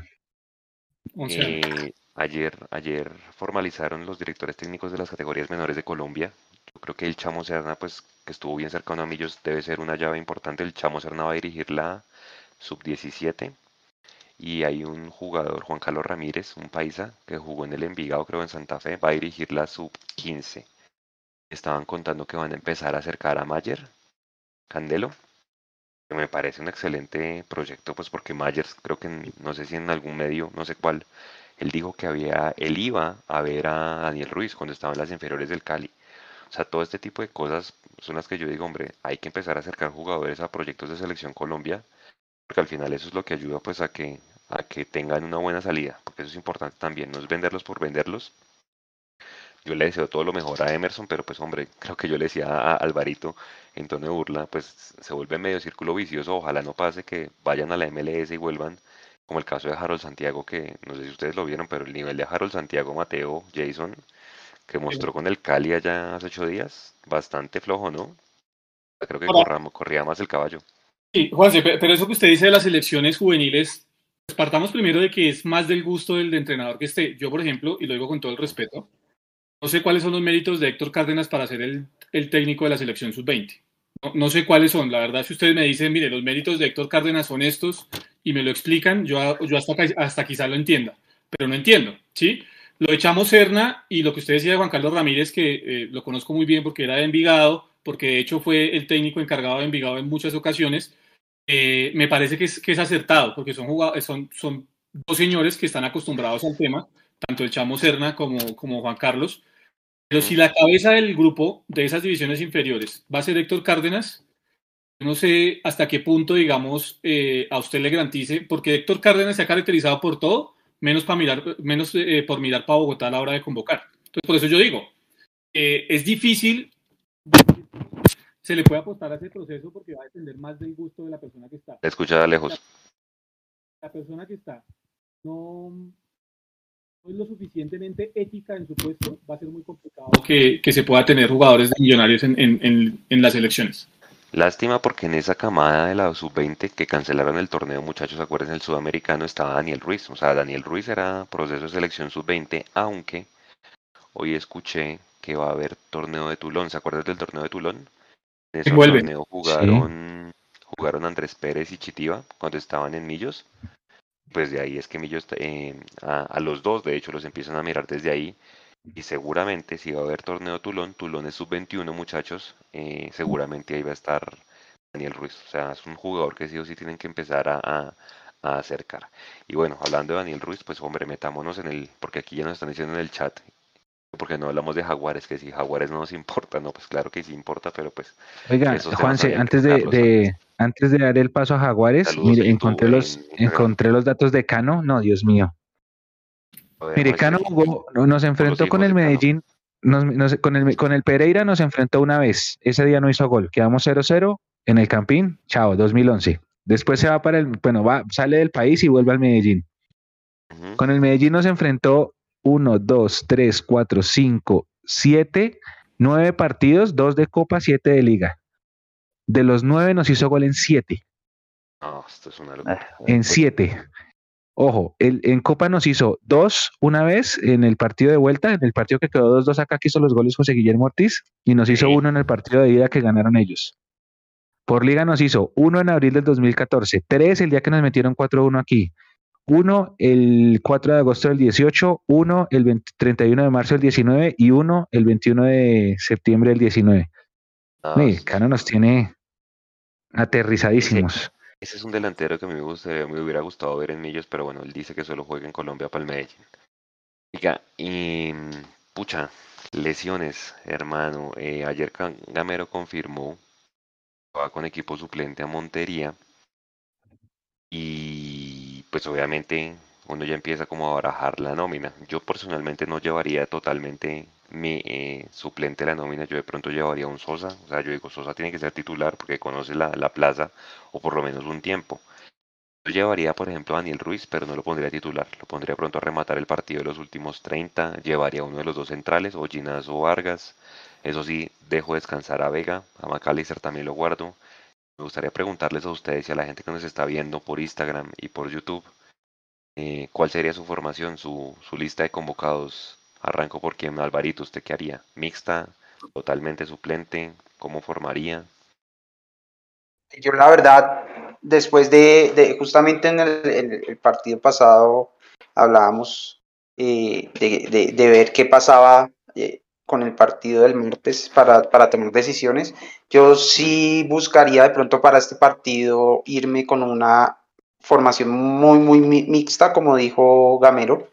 Eh, viendo, por ejemplo, ayer vi Daniel Ruiz, hubo un momento en que, en que no sé si pisó mal o lo pisaron y, y, se, se estuvo tocando un- uno de sus pies. Él, siguió jugando, pero al, al ratico lo sacaron. Eh, y ya visto que Daniel es reiterativo que en, los segundos tiempos, por su forma de jugar, después de ya de tanto guayo que le dan, eh, sale, sale tocado. Sin embargo, al siguiente partido vuelve y juega y juega igual de bien. Entonces, yo igual lo, lo reservaría, por ejemplo, a él, al, lo reservaría para el siguiente partido y en general trataría de salir con un, un equipo mixto, bastante mixto, para, porque uno no es que tengamos ahorros, pero creo que, podemos, podemos correr un poquito el riesgo eh, de jugar este partido con, con un equipo mixto. Eh, y dos, también es bueno, creo que es, eh, digamos, si aspiramos a, a- a- a pasar a fase de grupos, eh, ahí sí que va a ser más necesario echar mano de esos jugadores que están para hacer recambio. Entonces, creo que ese es, eh, sí, ese este es el mejor momento para verlos en un partido ya competitivo, diferente al de que, que era un amistoso.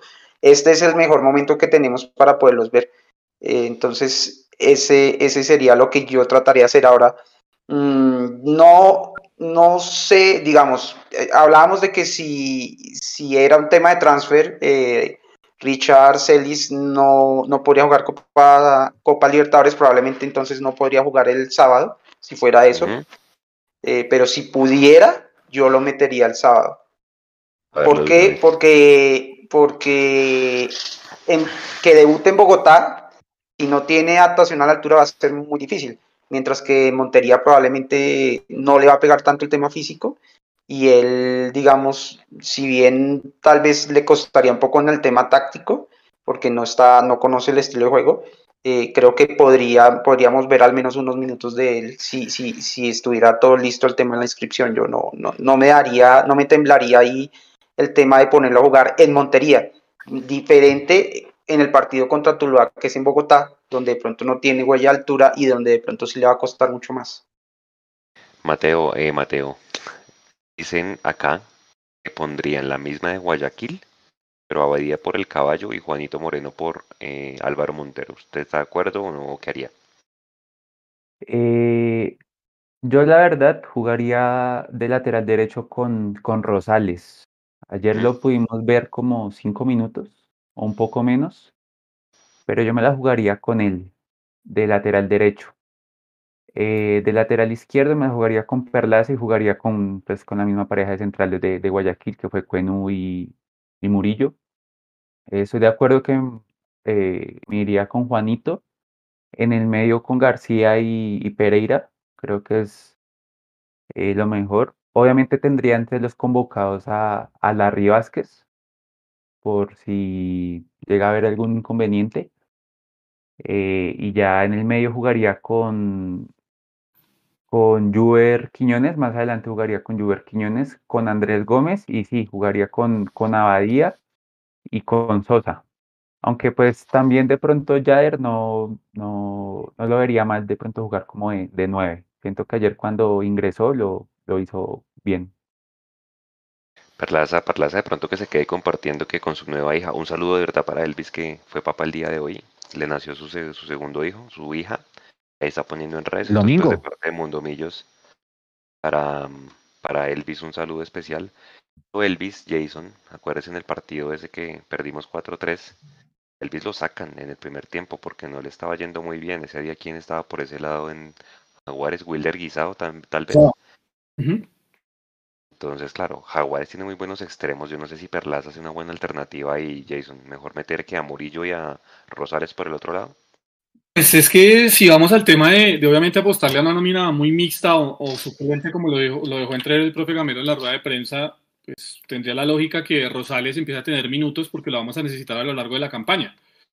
Hay, hay dos posibilidades, eh, lesiones de Perlaza y de, y de Román, como está sucediendo en este momento con, con el tema de Román, o que Román se vaya en algún momento y. pues quede ahí obviamente ese hueco para que lo cubra Perlaza, pero necesitamos a alguien detrás de Perlaza también y creo que es el, es el momento para que Rosales empiece a tener esos minutos. Yo iría con Juan Moreno, Rosales, Cuenú, Moreno Paz. Yo le daría, viene con el ritmo de la, de la Copa Libertadores Sub-20, yo le daría minutos a, a- a Moreno Paz ahí en la, en la pareja de centrales. Murillo lo dejaría como lateral por izquierda porque seguramente va a ser la alternativa para el martes en caso de que Bertel, pues obviamente, como parece va a ser, Llega. no, no llega. no llega. Eh, Pereira y García en la mitad de la cancha, Rengifo, Jader, Quiñones y en punta Badía. Yo me la jugaría con ese equipo para, para jugar contra Jaguares. Vaya con Rengifo, si le daría otra chance, pucha, mi Rengifo no sé, Sí. pero bueno, pues Pues, pues es, que, es que se trata de... A ver, ahora no, no, no vamos a decir ahora que es que con Rengifo, no, no, ustedes dijeron aquí hace unos días que el partido se podía, se podía perder. Ustedes lo dijeron aquí, que era un partido perdido. Entonces, ¿por qué no probar con los que, con los que no han tenido minutos? ¿por qué no meter a Andrés Gómez, que viene con buen ritmo de la Copa, y ese También puede ser, pues, también puede ser una. Pues yo, yo le daría a Rengifo, ¿no? Pero pues también puede ser a, a Haría Mechu, Yo me imagino un equipo, es que el profe dijo demasiado mixta, ¿no es cierto? En la rueda de prensa Sí, ayer. Dijo muy, muy extremadamente alterno. mixta. alterno, muy alterno. Cuando yo leo muy alterna, yo me imagino una cosa así: Juanito Moreno, Ricardo Rosales, Cuenú, Murillo, de pronto Perlaza. Esa se la compro a Mateo porque estaba pensando en Murillo central y Juan Pablo como, eh, perdón, Murillo lateral y Juan Pablo como el único titular así que le toca jugar porque está, no tenemos lateral izquierdo. Pero bueno, suponiendo Perlaza, eh, Pereira, García, eh, Gómez, en el centro. Ay, ¿quién va en el centro? Sosa, mm, Juber Quiñones y Jader Valencia. Una cosa así me, me la imagino yo. Y estoy de acuerdo con quienes dicen que Jader es mejor nueve que extremo. Yo también lo dejo como Jader, nueve. ja- Jader de 9, ¿qué dicen todos? ¿Qué dicen ustedes? Jader de 9, Mateo. Es que, es que ayer yo lo vi bien, o sea, hay, hay partidos que él como extremo me parece que, que, que ha cumplido, pero siento que cuando él juega de nueve, eh, se nota que desde Francia aprendió ciertos movimientos y demás, entonces me gusta. Ahí en los rebotes el hombre. Me parece estar escuchando a, a Gustavo Serpa desde Francia. Me parece estar- Acuérdense O sea, que ese jugador es del ustedes- Lens, ¿no? Ninguno de sí, Es ustedes, del Lens y lo paga el Lens. sí, sea, ninguno de ustedes pone al caballo. Por ahí nos va a salir con sorpresas, Gamero. Vamos a ver. Ayer estaba el, ca- el caballo porque por ahí No, puede ser, puede que, lo- puede ser que juegue. Puede ser- el caballo está en la tribuna, pero puede ser que juegue el caballo. Pero lo que pasa es que yo sí preferiría darle esas fichas a, a, a Jader, que lo he visto con mejores movimientos en esto que va del año, que al caballo.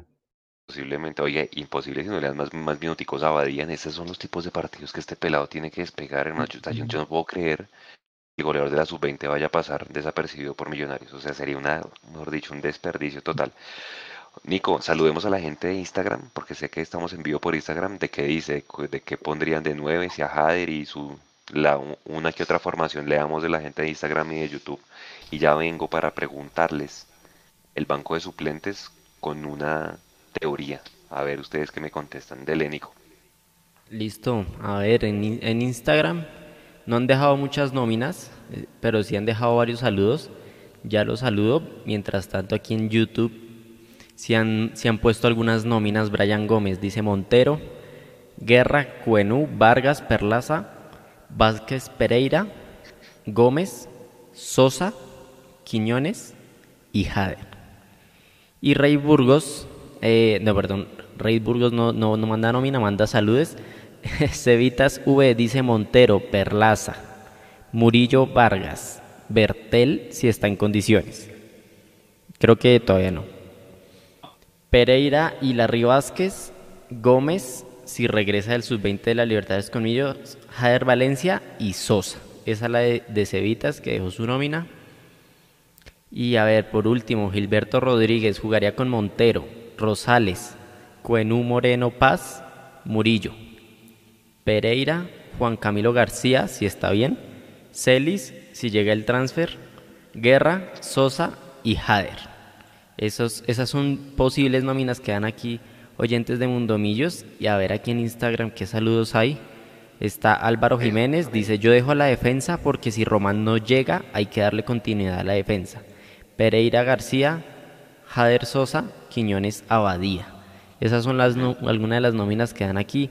A ver, está Jordan 33 conectado, está Andrés Pipe, está Harold Johan, la banda del Pocillo presente, dice aquí Víctor, Víctor Figure en, en Instagram. Aquí, a ah, que feliz cumpleaños para, para Eliana que está cumpliendo años hoy, que los cumpla muchos más. Vela, ¿cuál es la escuela de Daniel Ruiz? Eh, Diños, Diños, la dijimos al, al comienzo. A ver, eh, allá empezaron a llegar más, ahora sí, ahora sí se animaron. Led Jorge 88, Carvajal 9, Andrés Mosquera derecha y Celis por izquierda. Esa delantera contra Jaguares. Saludos desde Ipiales. Em, Alejo, no sé ni cómo se escribe ese apellido, pero no quiere más a Erazo. Erazo me parece que lo ha hecho bien. Me parece bueno Jader, pero le daría oportunidad al caballo. A ver, claro, Erazo, el problema de Erazo es que Erazo las que ha tenido las se las tapan y después Jader tuvo una igualita y la mandó a ocultar. Entonces la gente empieza a decir que Erazo no la mete. Esa que se en, en, la transmisión lo decíamos, o sea que, que fue igualita la, la de Jader la que se comió a, a Erazo, pero pues son situaciones muy rápidas que yo creo que uno no puede juzgar un jugador por jugadas de ese tipo. Uy, no sé, además es que no es goleador, ¿no? O sea... Es que, es que la culpa no es de Erazo, volvemos al tema, la culpa no es de Erazo porque Erazo no es goleador. O sea, lo trajeron para, para, para suplir una posición en la que él pues, literalmente nunca se ha destacado, salvo lo que hizo en Equidad, él no ha sido goleador, entonces pues, eh, yo me quedo con el trabajo que él hace en, el frente de, la cancha, en donde genera espacios, donde se mueve, donde rompe.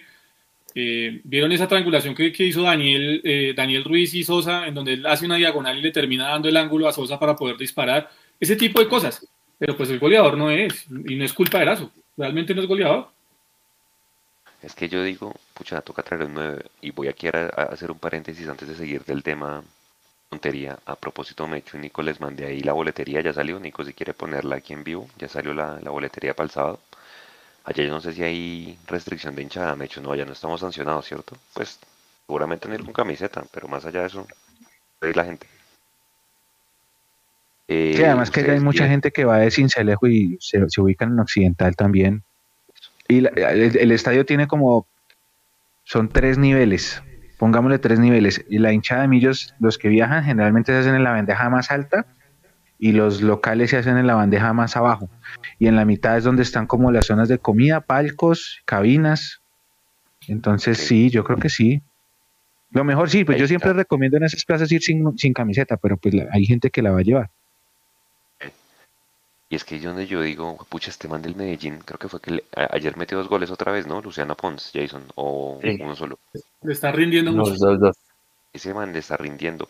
Y me puse a ver, así por encimita, Barcelona Titi Torque, de la, de la Copa Libertadores.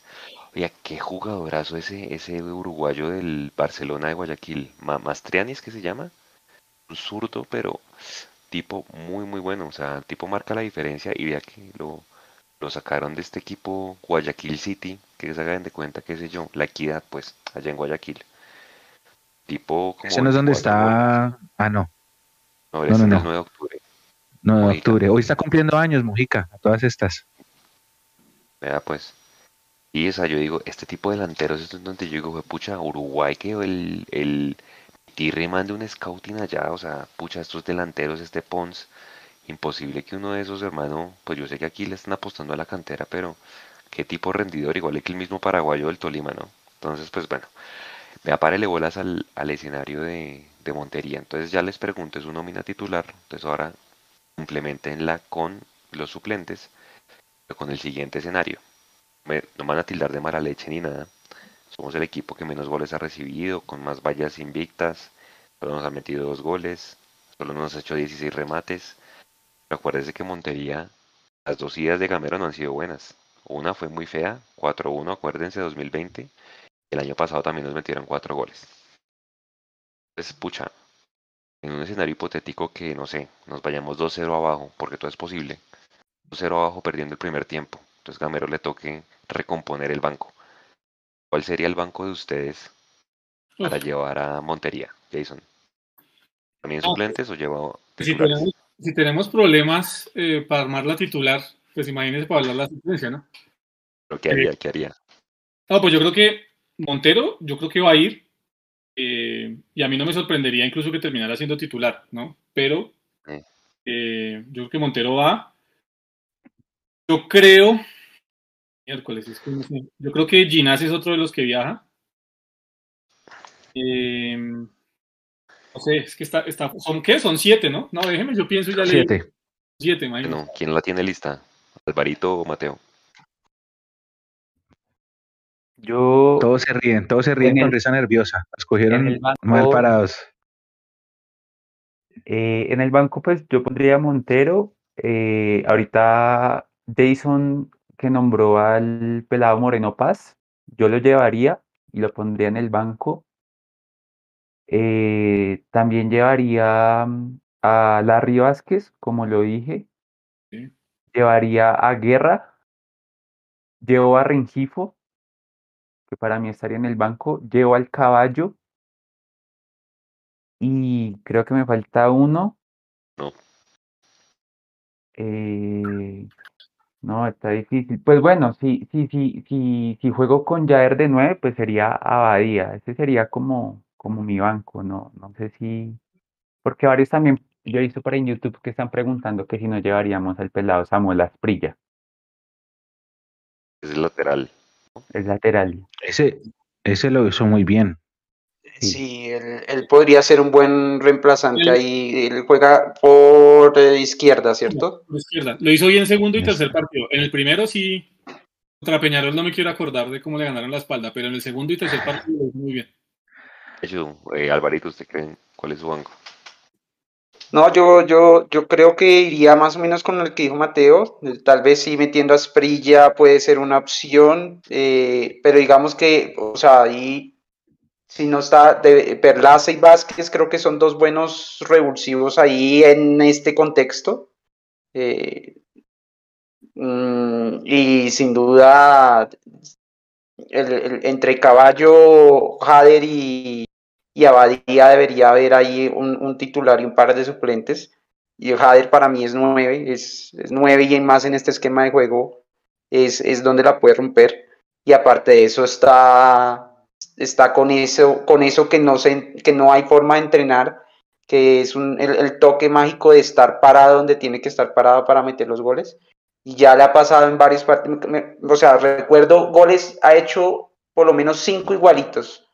Contra Santa Fe hizo uno igualito, contra. Nacional hizo dos, contra Bucaramanga le igualito, está parado donde tiene que estar para solo empujar el balón. Y eso es una cualidad que, o sea, uno cómo entrena eso, cómo, cómo, cómo se prepara para tener eso. Eso es una racha que, que, que, me parece que hay que aprovechársela y él es nueve. Entonces, para mí inclusive debería ser tal vez titular y, y, y me iría con una suplencia ahí con, con Perlaza, Vázquez, eh, Samuel, eh, Abadía y, y Caballo. ¿Y me qué haría? Yo de pronto pone a tapar a Montero ahora que los escuchaba, pero bueno, suponiendo que yo me mantenga con mi información, entonces sería Montero, sería Juan Pablo Vargas, sería Elvis Perlaza, sería, bueno, Perlaza o, o, o Murillo en, en, dado caso. Van tres, sería Larry Vázquez cuatro, Edgar Guerra cinco, Diego Abadía 6 y Ricardo Márquez. Ah, bueno, si va Ricardo Márquez 7, ahí están. Bueno, yo habría Gómez, oiga, yo sí lo llevo. no, a Gómez lo puse titular. Yo a Gómez lo puse no. titular. Sí, el sí, titular sí. puede ser. Ninguno llevó a. Ah, porque Cuenu sería, sería titular, ¿sí o no? Cuenu titular. Al que yo, mire, yo no llevo ni a Ginás, ni a Vega. A Bertel ya lo descartamos. Eh, a Ruiz tampoco lo llevo, ni a Erazo. A eso los dejo quietos. Bueno, vamos a ver cómo sale esto. Jason, ¿la tiene lista?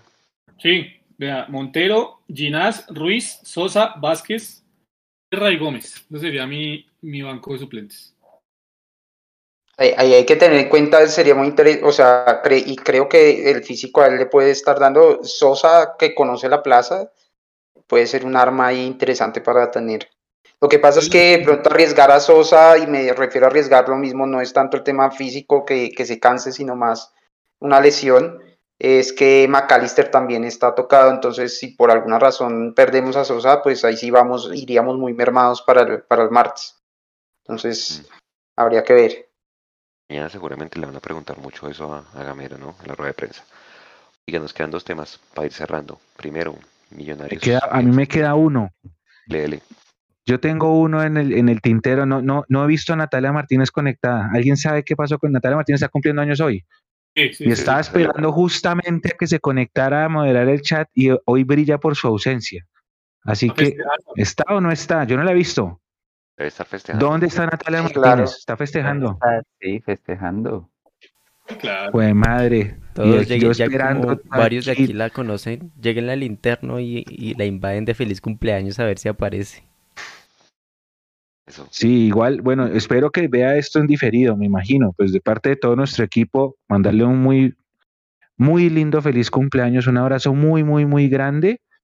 Y, ah, que está ocupada, me están escribiendo acá por interno, pero mandarle un abrazo muy grande, que cumpla muchos más, que la queremos mucho de parte de todo el equipo de Mondomillos y de sus amigos de la banda del Pocillo, así que feliz cumpleaños Natalia, esperaba que se conectara para felicitarla en vivo, pero pues está con temas, aquí ya están escribiendo en el chat.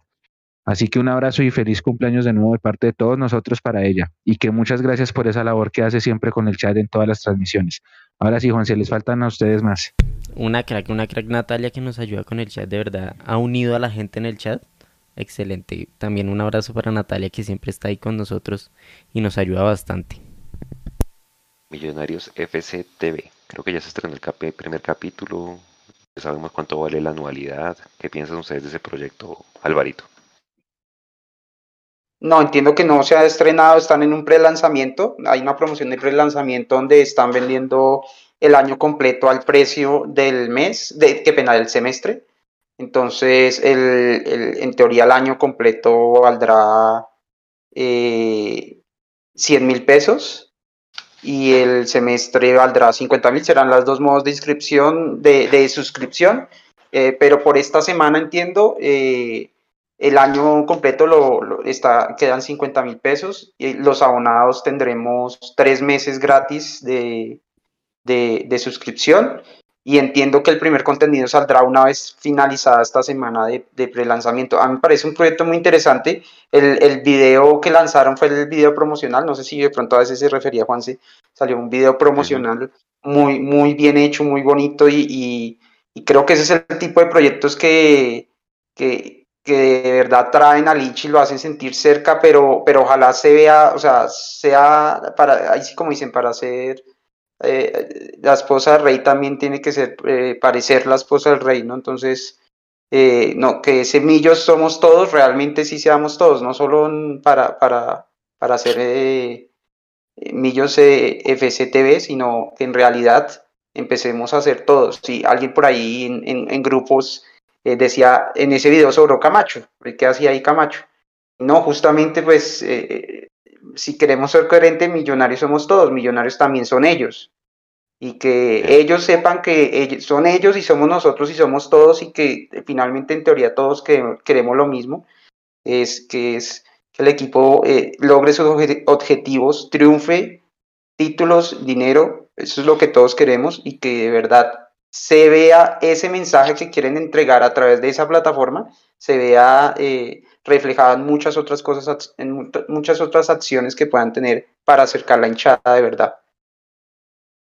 Empezar, me parece un muy buen primer paso, en todo caso me parece muy interesante y yo ya estoy suscrito, de hecho esperemos que, que, que sea un contenido entretenido y variado y que, que de pronto no, este tipo de ideas que a veces tienen ellos y que sacan y que al principio se ven muy buenas, por ejemplo, lo del fantoque me pareció muy interesante, pero como que arrancan con un, con un entusiasmo y como que hacen un, un buen inicio y, y, la gente se anima y poco a poco eso se va muriendo, se va, se va dejando en el olvido y de un momento a otro ya uno no sabe qué pasa con hincha embajador dorado, ya uno no sabe con esos tokens que han vuelto a sacar y así, las iniciativas como que se van dejando en el olvido y se pierde como ese entusiasmo inicial. Mateo, opinión del tema de FCTV. Eh, nada, a mí me parece que es un proyecto bastante interesante. Gracias a Alvarito porque precisamente iba a preguntar por el tema de abonados. Era un tema que estaba rondando ahí por, por redes sociales que todo el mundo estaba preguntando porque no se sabía si les iban a dar un descuento o si iba a quedar gratis o cómo era la situación. Pero gracias por aclarar eso. Eh, yo tengo entendido que el 22 de febrero es cuando inicia el, sí, se lanza como tal el, el primer capítulo, por así decirlo. Eh, me parece que es un proyecto bien chévere y que puede pues acercar un poco más al hincha eh, como con el club, por así decirlo. Eh, espero que sea obviamente un poco más de, de lo que veíamos como en ciertos videos de YouTube, que a veces subía millonarios, tanto a Instagram también uno podía ver ahí. Espero que sea un poco más. Y, y nada, pues esperemos que, que, como un buen dinero, obviamente pues el tema de, de, la hinchada siempre apoya todo, todo, todo, todo lo que saca Millonario siempre lo apoya. Entonces yo creo que por ese tema pues no, no habrá ningún problema, pero esperemos que sea algo bien interesante que disfrutemos todos. De hecho, como el tema le ve futuro, bueno, eso es una. Espéreme, antes de, contestarle un paréntesis, eh, Jason, ¿escucharon en Diños lo que usted mencionó hace unos minutos? Y el, dueño de Diños, el, el mandamás, quiere estar con nosotros en un próximo programa, así que lo digo en vivo, vamos a, tener al, al, dueño, vamos a hacer este tipo de preguntas. Podemos tener un espacio para preguntarle justamente ese tema de la formación no de, la, no de la futbolista, sino de la persona, cómo se está trabajando y que nos dé una luz para que todos ustedes y nosotros aprendamos más de este tema de formación de jugadores. Ya para darle la respuesta a la pregunta, esto es una alianza de, millonarios con una eh, empresa que se llama Futbolete, que tiene una página web y que tienen como una especie de, de fan sites de cada uno de los equipos. Ellos en una época tenían, el de Millos era soisdemillos.net y tenían Dale Rojo y tenían otro para la América y otro para el Cali y otro para Nacional. Y es una alianza entre ellos. Yo entiendo que también están por sacar también ese mismo producto con el América, América TV, porque conozco al, dueño de Futbolete. Eh, sé que están ya teniendo personas eh, grabando en la gramilla del estadio y espero de todo corazón que no sea lo mismo que ustedes dijeron de el embajador dorado y del fan token, que se ha devaluado más que la moneda colombiana. Entiendo, por lo que le he visto a Nacho Martínez en Twitter. El fan token de Millonarios ya está, ya no vale lo que costaba cuando lo compramos. Quiero creer que este proyecto sí te tenga algo que le falta le ha faltado a esos proyectos que ha sido continuidad, porque lo del embajador dorado para mí no, no funcionó. Lo del fanzone fue un gran experimento y no se volvió a hacer. Lo de los tokens, no le he visto ningún valor agregado al, al, al, fan token. Uno lo hace, como dice Mateo, porque todo lo que es de millonarios uno lo apoya. Pero pues no le he visto así gran cosa. De este contenido tengo dudas, tengo preguntas que pues cuando sea el lanzamiento las haré. Si Álvaro sabe también y me puede ayudar, por ejemplo, eh, hay mucha gente que ya se, que ya compró la, la preinscripción, que es un año completo, ¿no? Un año por 50 mil pesos. Y muchas de esas personas también son abonados. Entonces, esas personas que van a tener los seis meses de abonado y luego se les empieza a cubrir el plan o ya no tienen el, beneficio de abonado por haber, por haber comprado la preinscripción, ¿qué va a pasar con ellos? Porque el beneficio debería ser para todos. Tengo una serie de preguntas adicionales sobre eso. Yo quisiera ver qué contenidos dan. Em, es, una, entiendo que es una plataforma en la que uno puede ver contenidos on demand, así como Netflix, como Amazon Prime. Entonces yo quisiera ver qué tipo de contenidos son. ¿Sí? O sea, si me van a mostrar, eh, no sé, una jornada de entrenamiento, yo la veo, pero habrá cosas que uno dice, no, esto, eh, habrá que ver. Yo ya, la, ya, la, ya la tengo, yo también, mi hermano también, ya, la familia la pagamos ya, pero habrá que ver qué, nos ofrecen y espero que no sea lo mismo que el embajador dorado y que el fan token, que son cosas que sí nacieron chéveres, pero se, en el tiempo se han, decaído y no han tenido continuidad. Leanse, Alvarito y la gente que nos está viendo el caso de Universitario de Perú con el tema de los tokens, eso es otro nivel. Es una locura. Sus casos de estudio pues de maestría y todo, porque fue literal casi que una tesis de maestría la empresa que les puso la el fan token allá y eso se disparó, porque allá pues la hinchada universitario también es muy grande, para que lo lean y verán cómo lo están administrando allá. Eso, su, su opinión del tema de MFTV. A mí me parece un proyecto lindo, agradable, serio. Me parece que, que, era algo que le faltaba al club. Digamos que va a abrir brechas en dos sentidos, que es lo, digamos, lo, lo, negativo que yo le vería al tema, lo único negativo, el distanciamiento que va a haber con la prensa, porque esto obviamente va a generar un distanciamiento más con la prensa. También con una parte de la hinchada que pues no tiene cómo acceder al tema de, de la membresía, pero pues digamos que esas son las situaciones que se presentan cuando vienen este tipo de proyectos en un mundo globalizado como el de ahora, pues se termina viendo como, como paisaje y algo como natural que tenga que suceder. Por dicho esto, yo creo que es un proyecto muy serio, me ha gustado mucho los apartes, lo que decía Alvarito del video de lanzamiento. Eh, sé que viene una, una entrevista eh, muy personal y muy sentida con el profe Alberto Gamero en, en, en los primeros eh, capítulos que viene a, a, poderse conocer un poco más la entraña de lo que es Millonarios. A mí me parece, la verdad, muy, muy, muy interesante. Además, por el concepto de fotografía que se está manejando dentro de la realización audiovisual y, y de todo lo que se está haciendo con este MFC. Entonces, yo creo que eh, es, va a ser importante, va a ser algo muy lindo para poder disfrutar. Me parece bien que hayan pensado en que, por ejemplo, los que se abonaron y creyeron en el equipo este semestre pues tengan al menos unos meses de membresía gratis para poder disfrutar de este contenido. Eso me parece que, es importante. Me parece importante que, pues que un club de, de, la, de la envergadura y de la tradición que tiene Millonarios pues tenga la posibilidad de mostrar su otra cara eh, desde este tipo de contenidos. Me parece realmente muy, muy valioso lo que va a hacer Millonarios con esto. Y siempre lo hemos dicho, cuando las cosas pintan bien y se hacen buenas cosas de cara al hincha y de cara a resaltar la imagen de la institución, se reconocen y creo que esta es una de las cosas eh, positivas en este arranque del 2022 por parte de, Millonarios. Vamos a ver, vamos a ver qué tal sale. Vea, párenle bolas. Top 4 de los fan token futbolísticos de Latinoamérica. La selección de Perú lo administra Bitsi, esa es la empresa que les decía. Eh, la U de Chile también tiene criptomoneda. La selección de Argentina. El Atlético Mineiro. Por si se quieren entretener leyendo cómo se administra esa vaina bien no como la que están haciendo ahorita en, en Millos.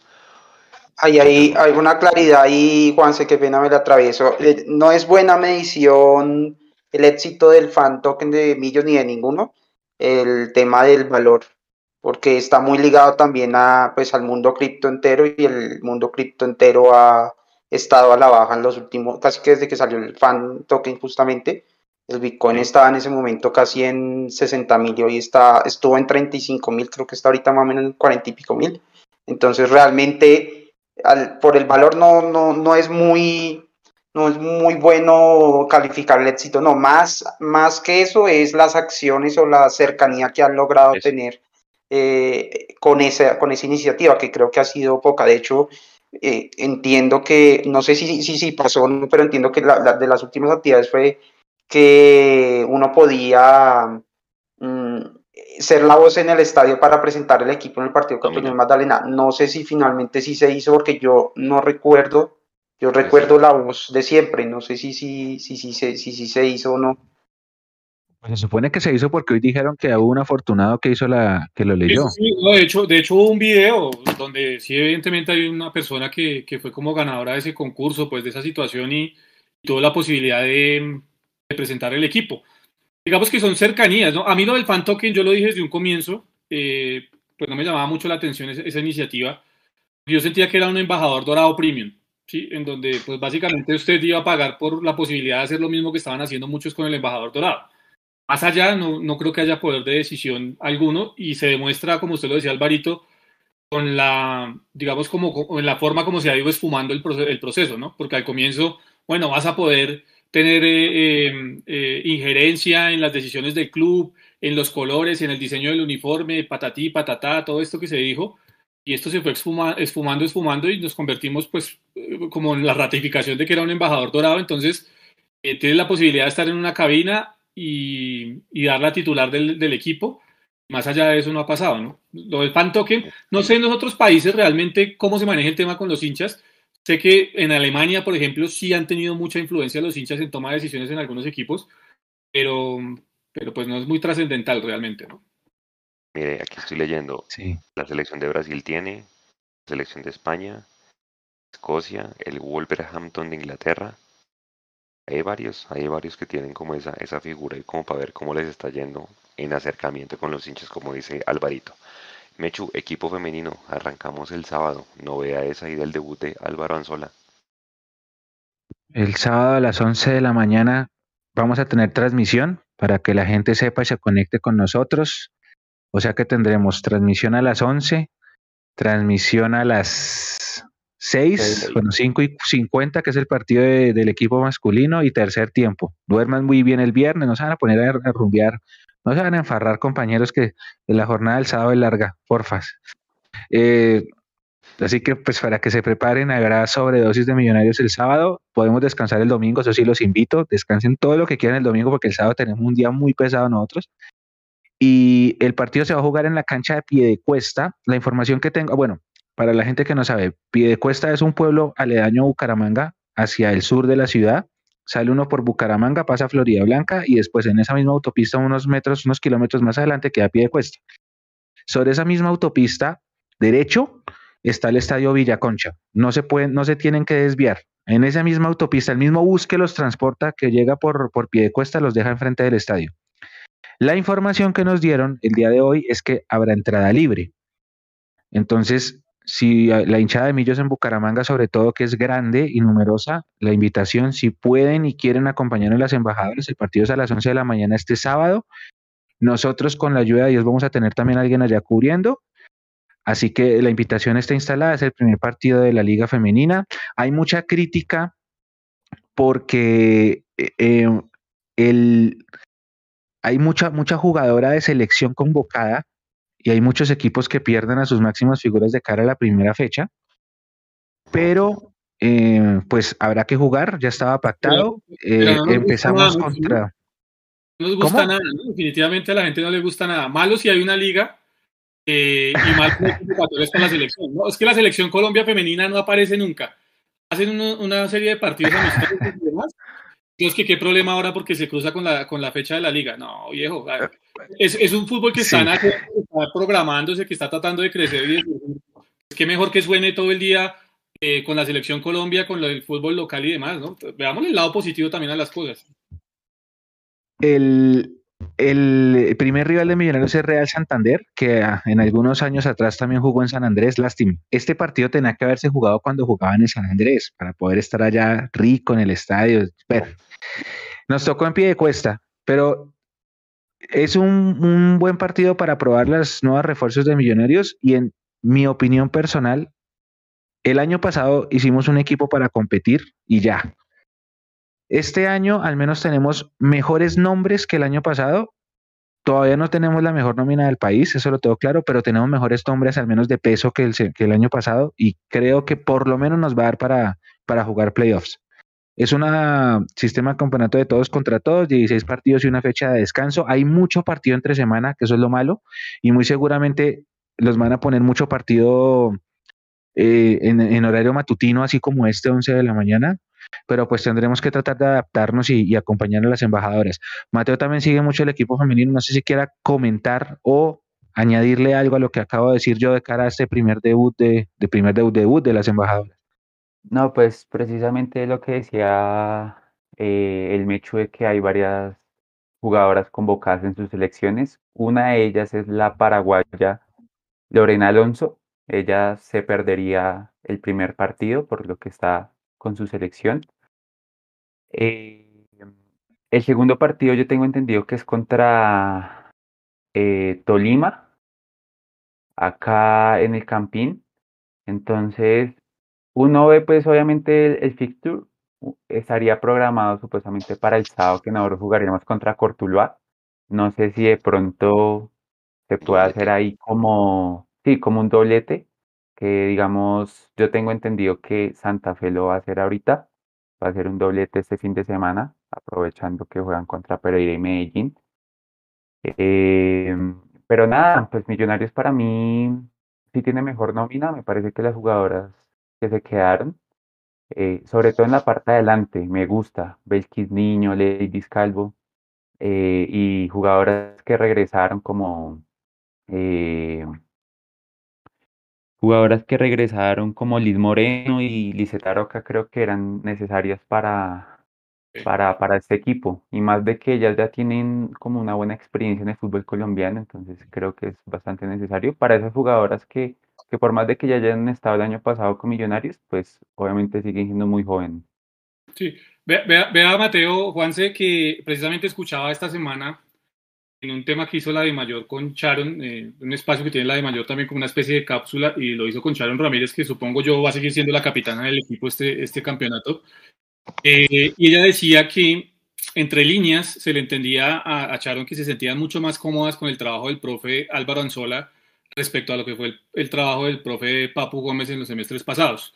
Creo que ahí hay una evolución porque el profe Álvaro pues viene trabajando hace mucho tiempo con Millonarios y conoce un poco más la idea no solo del fútbol masculino, sino del femenino, porque recordemos él era el entrenador de arqueros desde que Millonarios está participando en la liga femenina, él ha sido el entrenador de arqueros creo que conoce muy bien la entraña de lo que es el fútbol femenino. Eh, Mateo recalcaba la, vuelta de, de, Moreno, que me parece que es algo supremamente importante. Y si uno mira, digamos, eh, Ángela Costa, que va a ser una de las porteras, me parece que es, un buen, un, buen, una buena jugadora. Estefaní Sarmiento, Mecho, recuerda que era una de las que más resaltábamos el semestre pasado o el campeonato pasado, su rendimiento en la defensa. Eh, ahí va a estar Lorena Alonso, Andrea Mendoza, Liceda Aroca, también está Ana Suta que continúa, Sara Garzón que pues es una volante muy jovencita, ella también la número 8 del año pasado que rendía bastante, Lauro Bolaño, Lizeth Moreno, pero yo creo que la, para mí, en mi concepto, la incorporación más importante que tiene Millonarios de cara a esta liga tiene que ver con Ivonne Chacón, la delantera, que ha salido, eh, digamos, goleadora con Santa Fe, que, así, que ha jugado Copa Libertadores, eh, que tiene muy buena experiencia es un tanque. O sea, si ustedes miran a Arazo y a, Ivonne Chacón, no hay mucha diferencia. Realmente es un tanque Ivonne Chacón y ya lo van a ver en la cancha. Creo que eh, sí es un equipo para competir de mejor manera, no solo por cómo se conformó el plantel, sino por la idea que tiene Albaranzola y yo creo que vamos a disfrutar mucho nuevamente de ver a las embajadoras en la cancha. Está Natalia Martínez, Mencho, porque la salude. Sí, ya entró, ya entró. Feliz cumpleaños, feliz cumpleaños. Sí, sí, sí. Ya aquí también me ha escrito por interno que estaba celebrando con la familia pero que ya se conectó, aquí está. Así que, por favor, inunden ese chat de felicitaciones a Natalia Martínez y yo lo digo de nuevo, feliz cumpleaños y muchas gracias por todo el apoyo, Nata, por todo lo que haces por nosotros en el chat, por cuando alguna vez nos acompañaste en las transmisiones para moderar también los audios. Muchas gracias de verdad y tú sabes que cuando quieras volver a acompañarnos en la transmisión eres más que bienvenida. Feliz, feliz, feliz cumpleaños y que sean muchísimos más. Y retomando el tema, mire, lo de Lizeth Moreno, yo, a mí se me ha olvidado, Lizeth Moreno por izquierda es una gran alternativa y nos hizo mucha falta en las dos temporadas que no estuvo. Aroca es lateral por derecha, pero es el mismo puesto de Stephanie Sarmiento. Esa es una linda disputa. porque Stephanie Sarmiento hizo una gran temporada el año pasado cuando Alicia Loca se fue para Llaneros. Eh, tenemos a Chacón, que es un tanque, como decía Jason. Eh, tenemos a Suta, tenemos a Sharon, que Sharon eh, creo que el año pasado le equivocaron poniéndola un poquito más adelantada y ahí perdía un poquito de peso. Entonces, si vuelve a su posición habitual, de pronto ahí le ganamos un poquito. tenemos a, bueno, tenemos una gran arquera en Marjorie. Entonces, creo que sí tenemos un equipo para dar una alta competencia y por eso hay mucha, pues al menos de mi parte, yo sí tengo mucha ilusión con en las embajadoras porque eh, las, las embajadoras 2021 eran un equipo que guerreaba a lo que se pudiera hacer, pero que eran notablemente inferiores a Equidad y a Santa, Fe, a Santa Fe, que fueron finalmente las clasificadas. Hoy tenemos una liga de todos contra todos y, y en el que se, tenemos, yo siento, un plantel para competir. insisto, no es, no es el mejor equipo del país todavía, como tampoco es el equipo, el mejor equipo del país el masculino, pero sí podemos dar la pelea ahí y tratar de llegar lo más lejos que se pueda. No sé qué quieran complementar más del, del tema femenino. Además de que también los otros equipos que venían siendo pues grandes figuras en las anteriores, en las anteriores ligas femeninas, el caso de Santa Fe perdió mucho nombre, o sea, hubo varias jugadoras que se fueron al fútbol extranjero. Yo creo que el único equipo que trató como de mantener su base, base, base es como el Deportivo Cali. Y América también, ¿no? Yo creo que América está fuerte también. Pero América, obviamente se queda UNME y se quedan varias jugadoras, pero hubo unas que, digamos, el, el caso de... Ah, bueno, la que jugó Libertadores con Santa Fe, ella se termina yendo a España. Guarecuco mm. también se termina yendo a Brasil. Entonces, no tienen como la misma base, pero, pero pues sí siento que, que Millonarios eh, en este campeonato puede ser un equipo favorito para la liga femenina. Vamos a ver, vamos a ver cómo les va sobre todo que es todos contra todos, no las vamos a ver en las plazas. Muchachos, su mensaje de cierre de este Mundo Millos Live 109, Alvarito.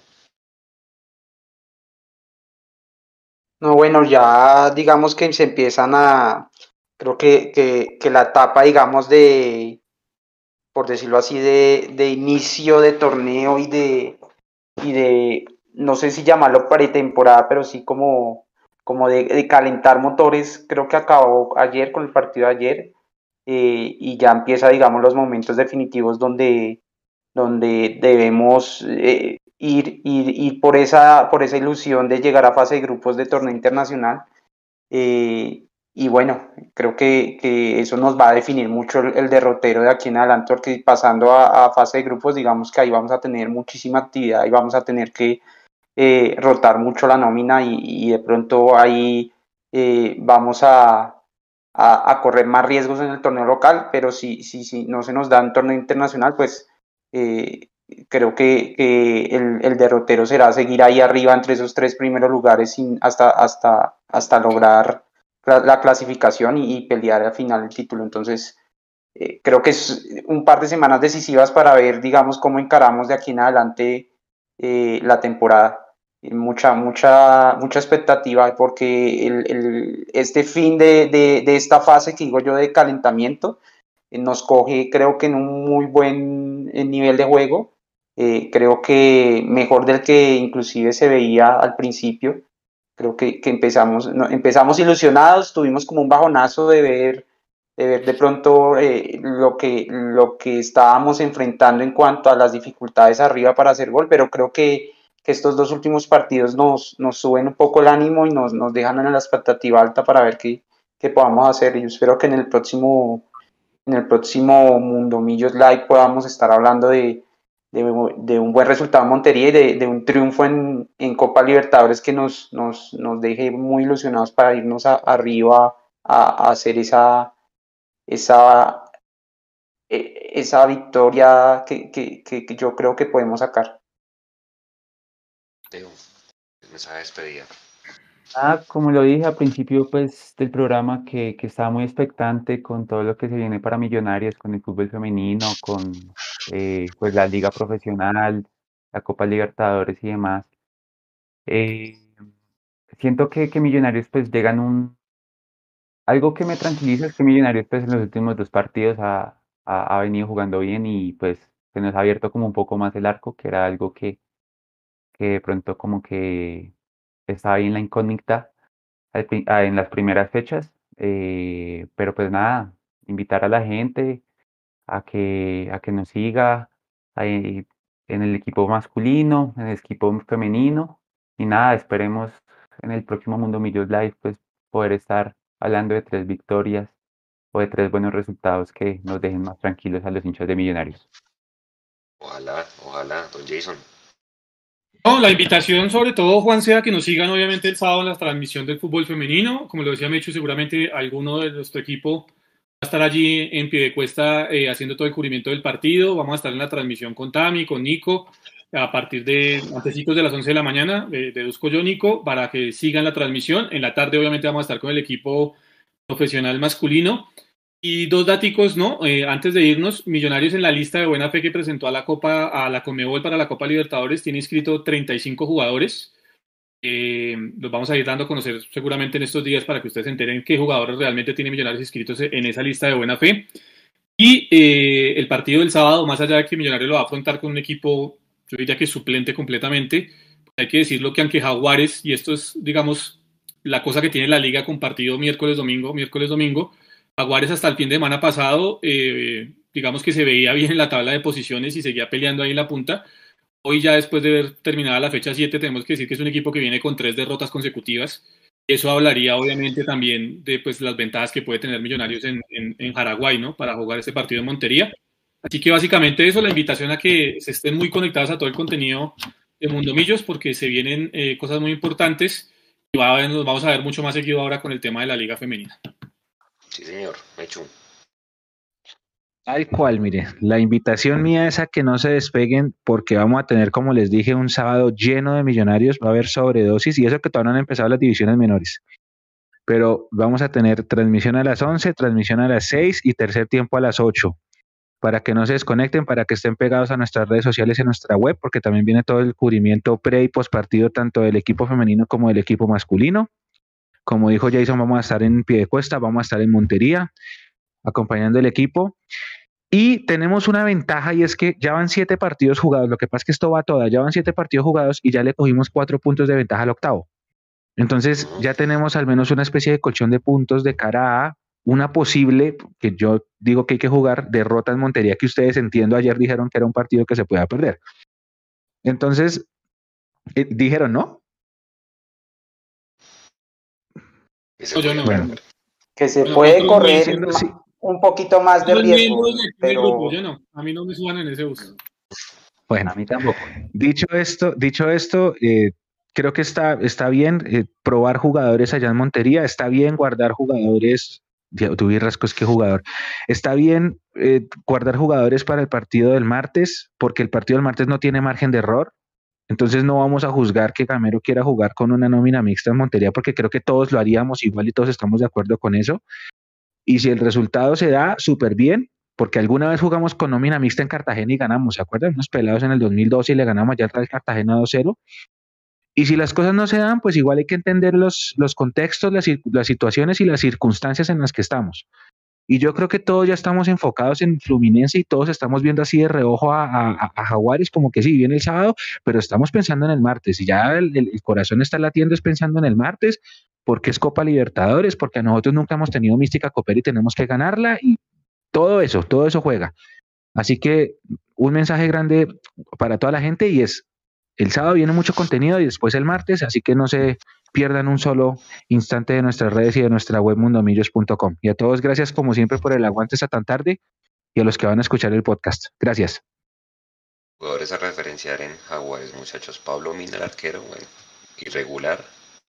A veces de buenas actuaciones. Héctor Urrego, defensa central, nos hizo gol, ¿no? en la última ida. César Carrillo, capitán del equipo. Eh, volante de marca.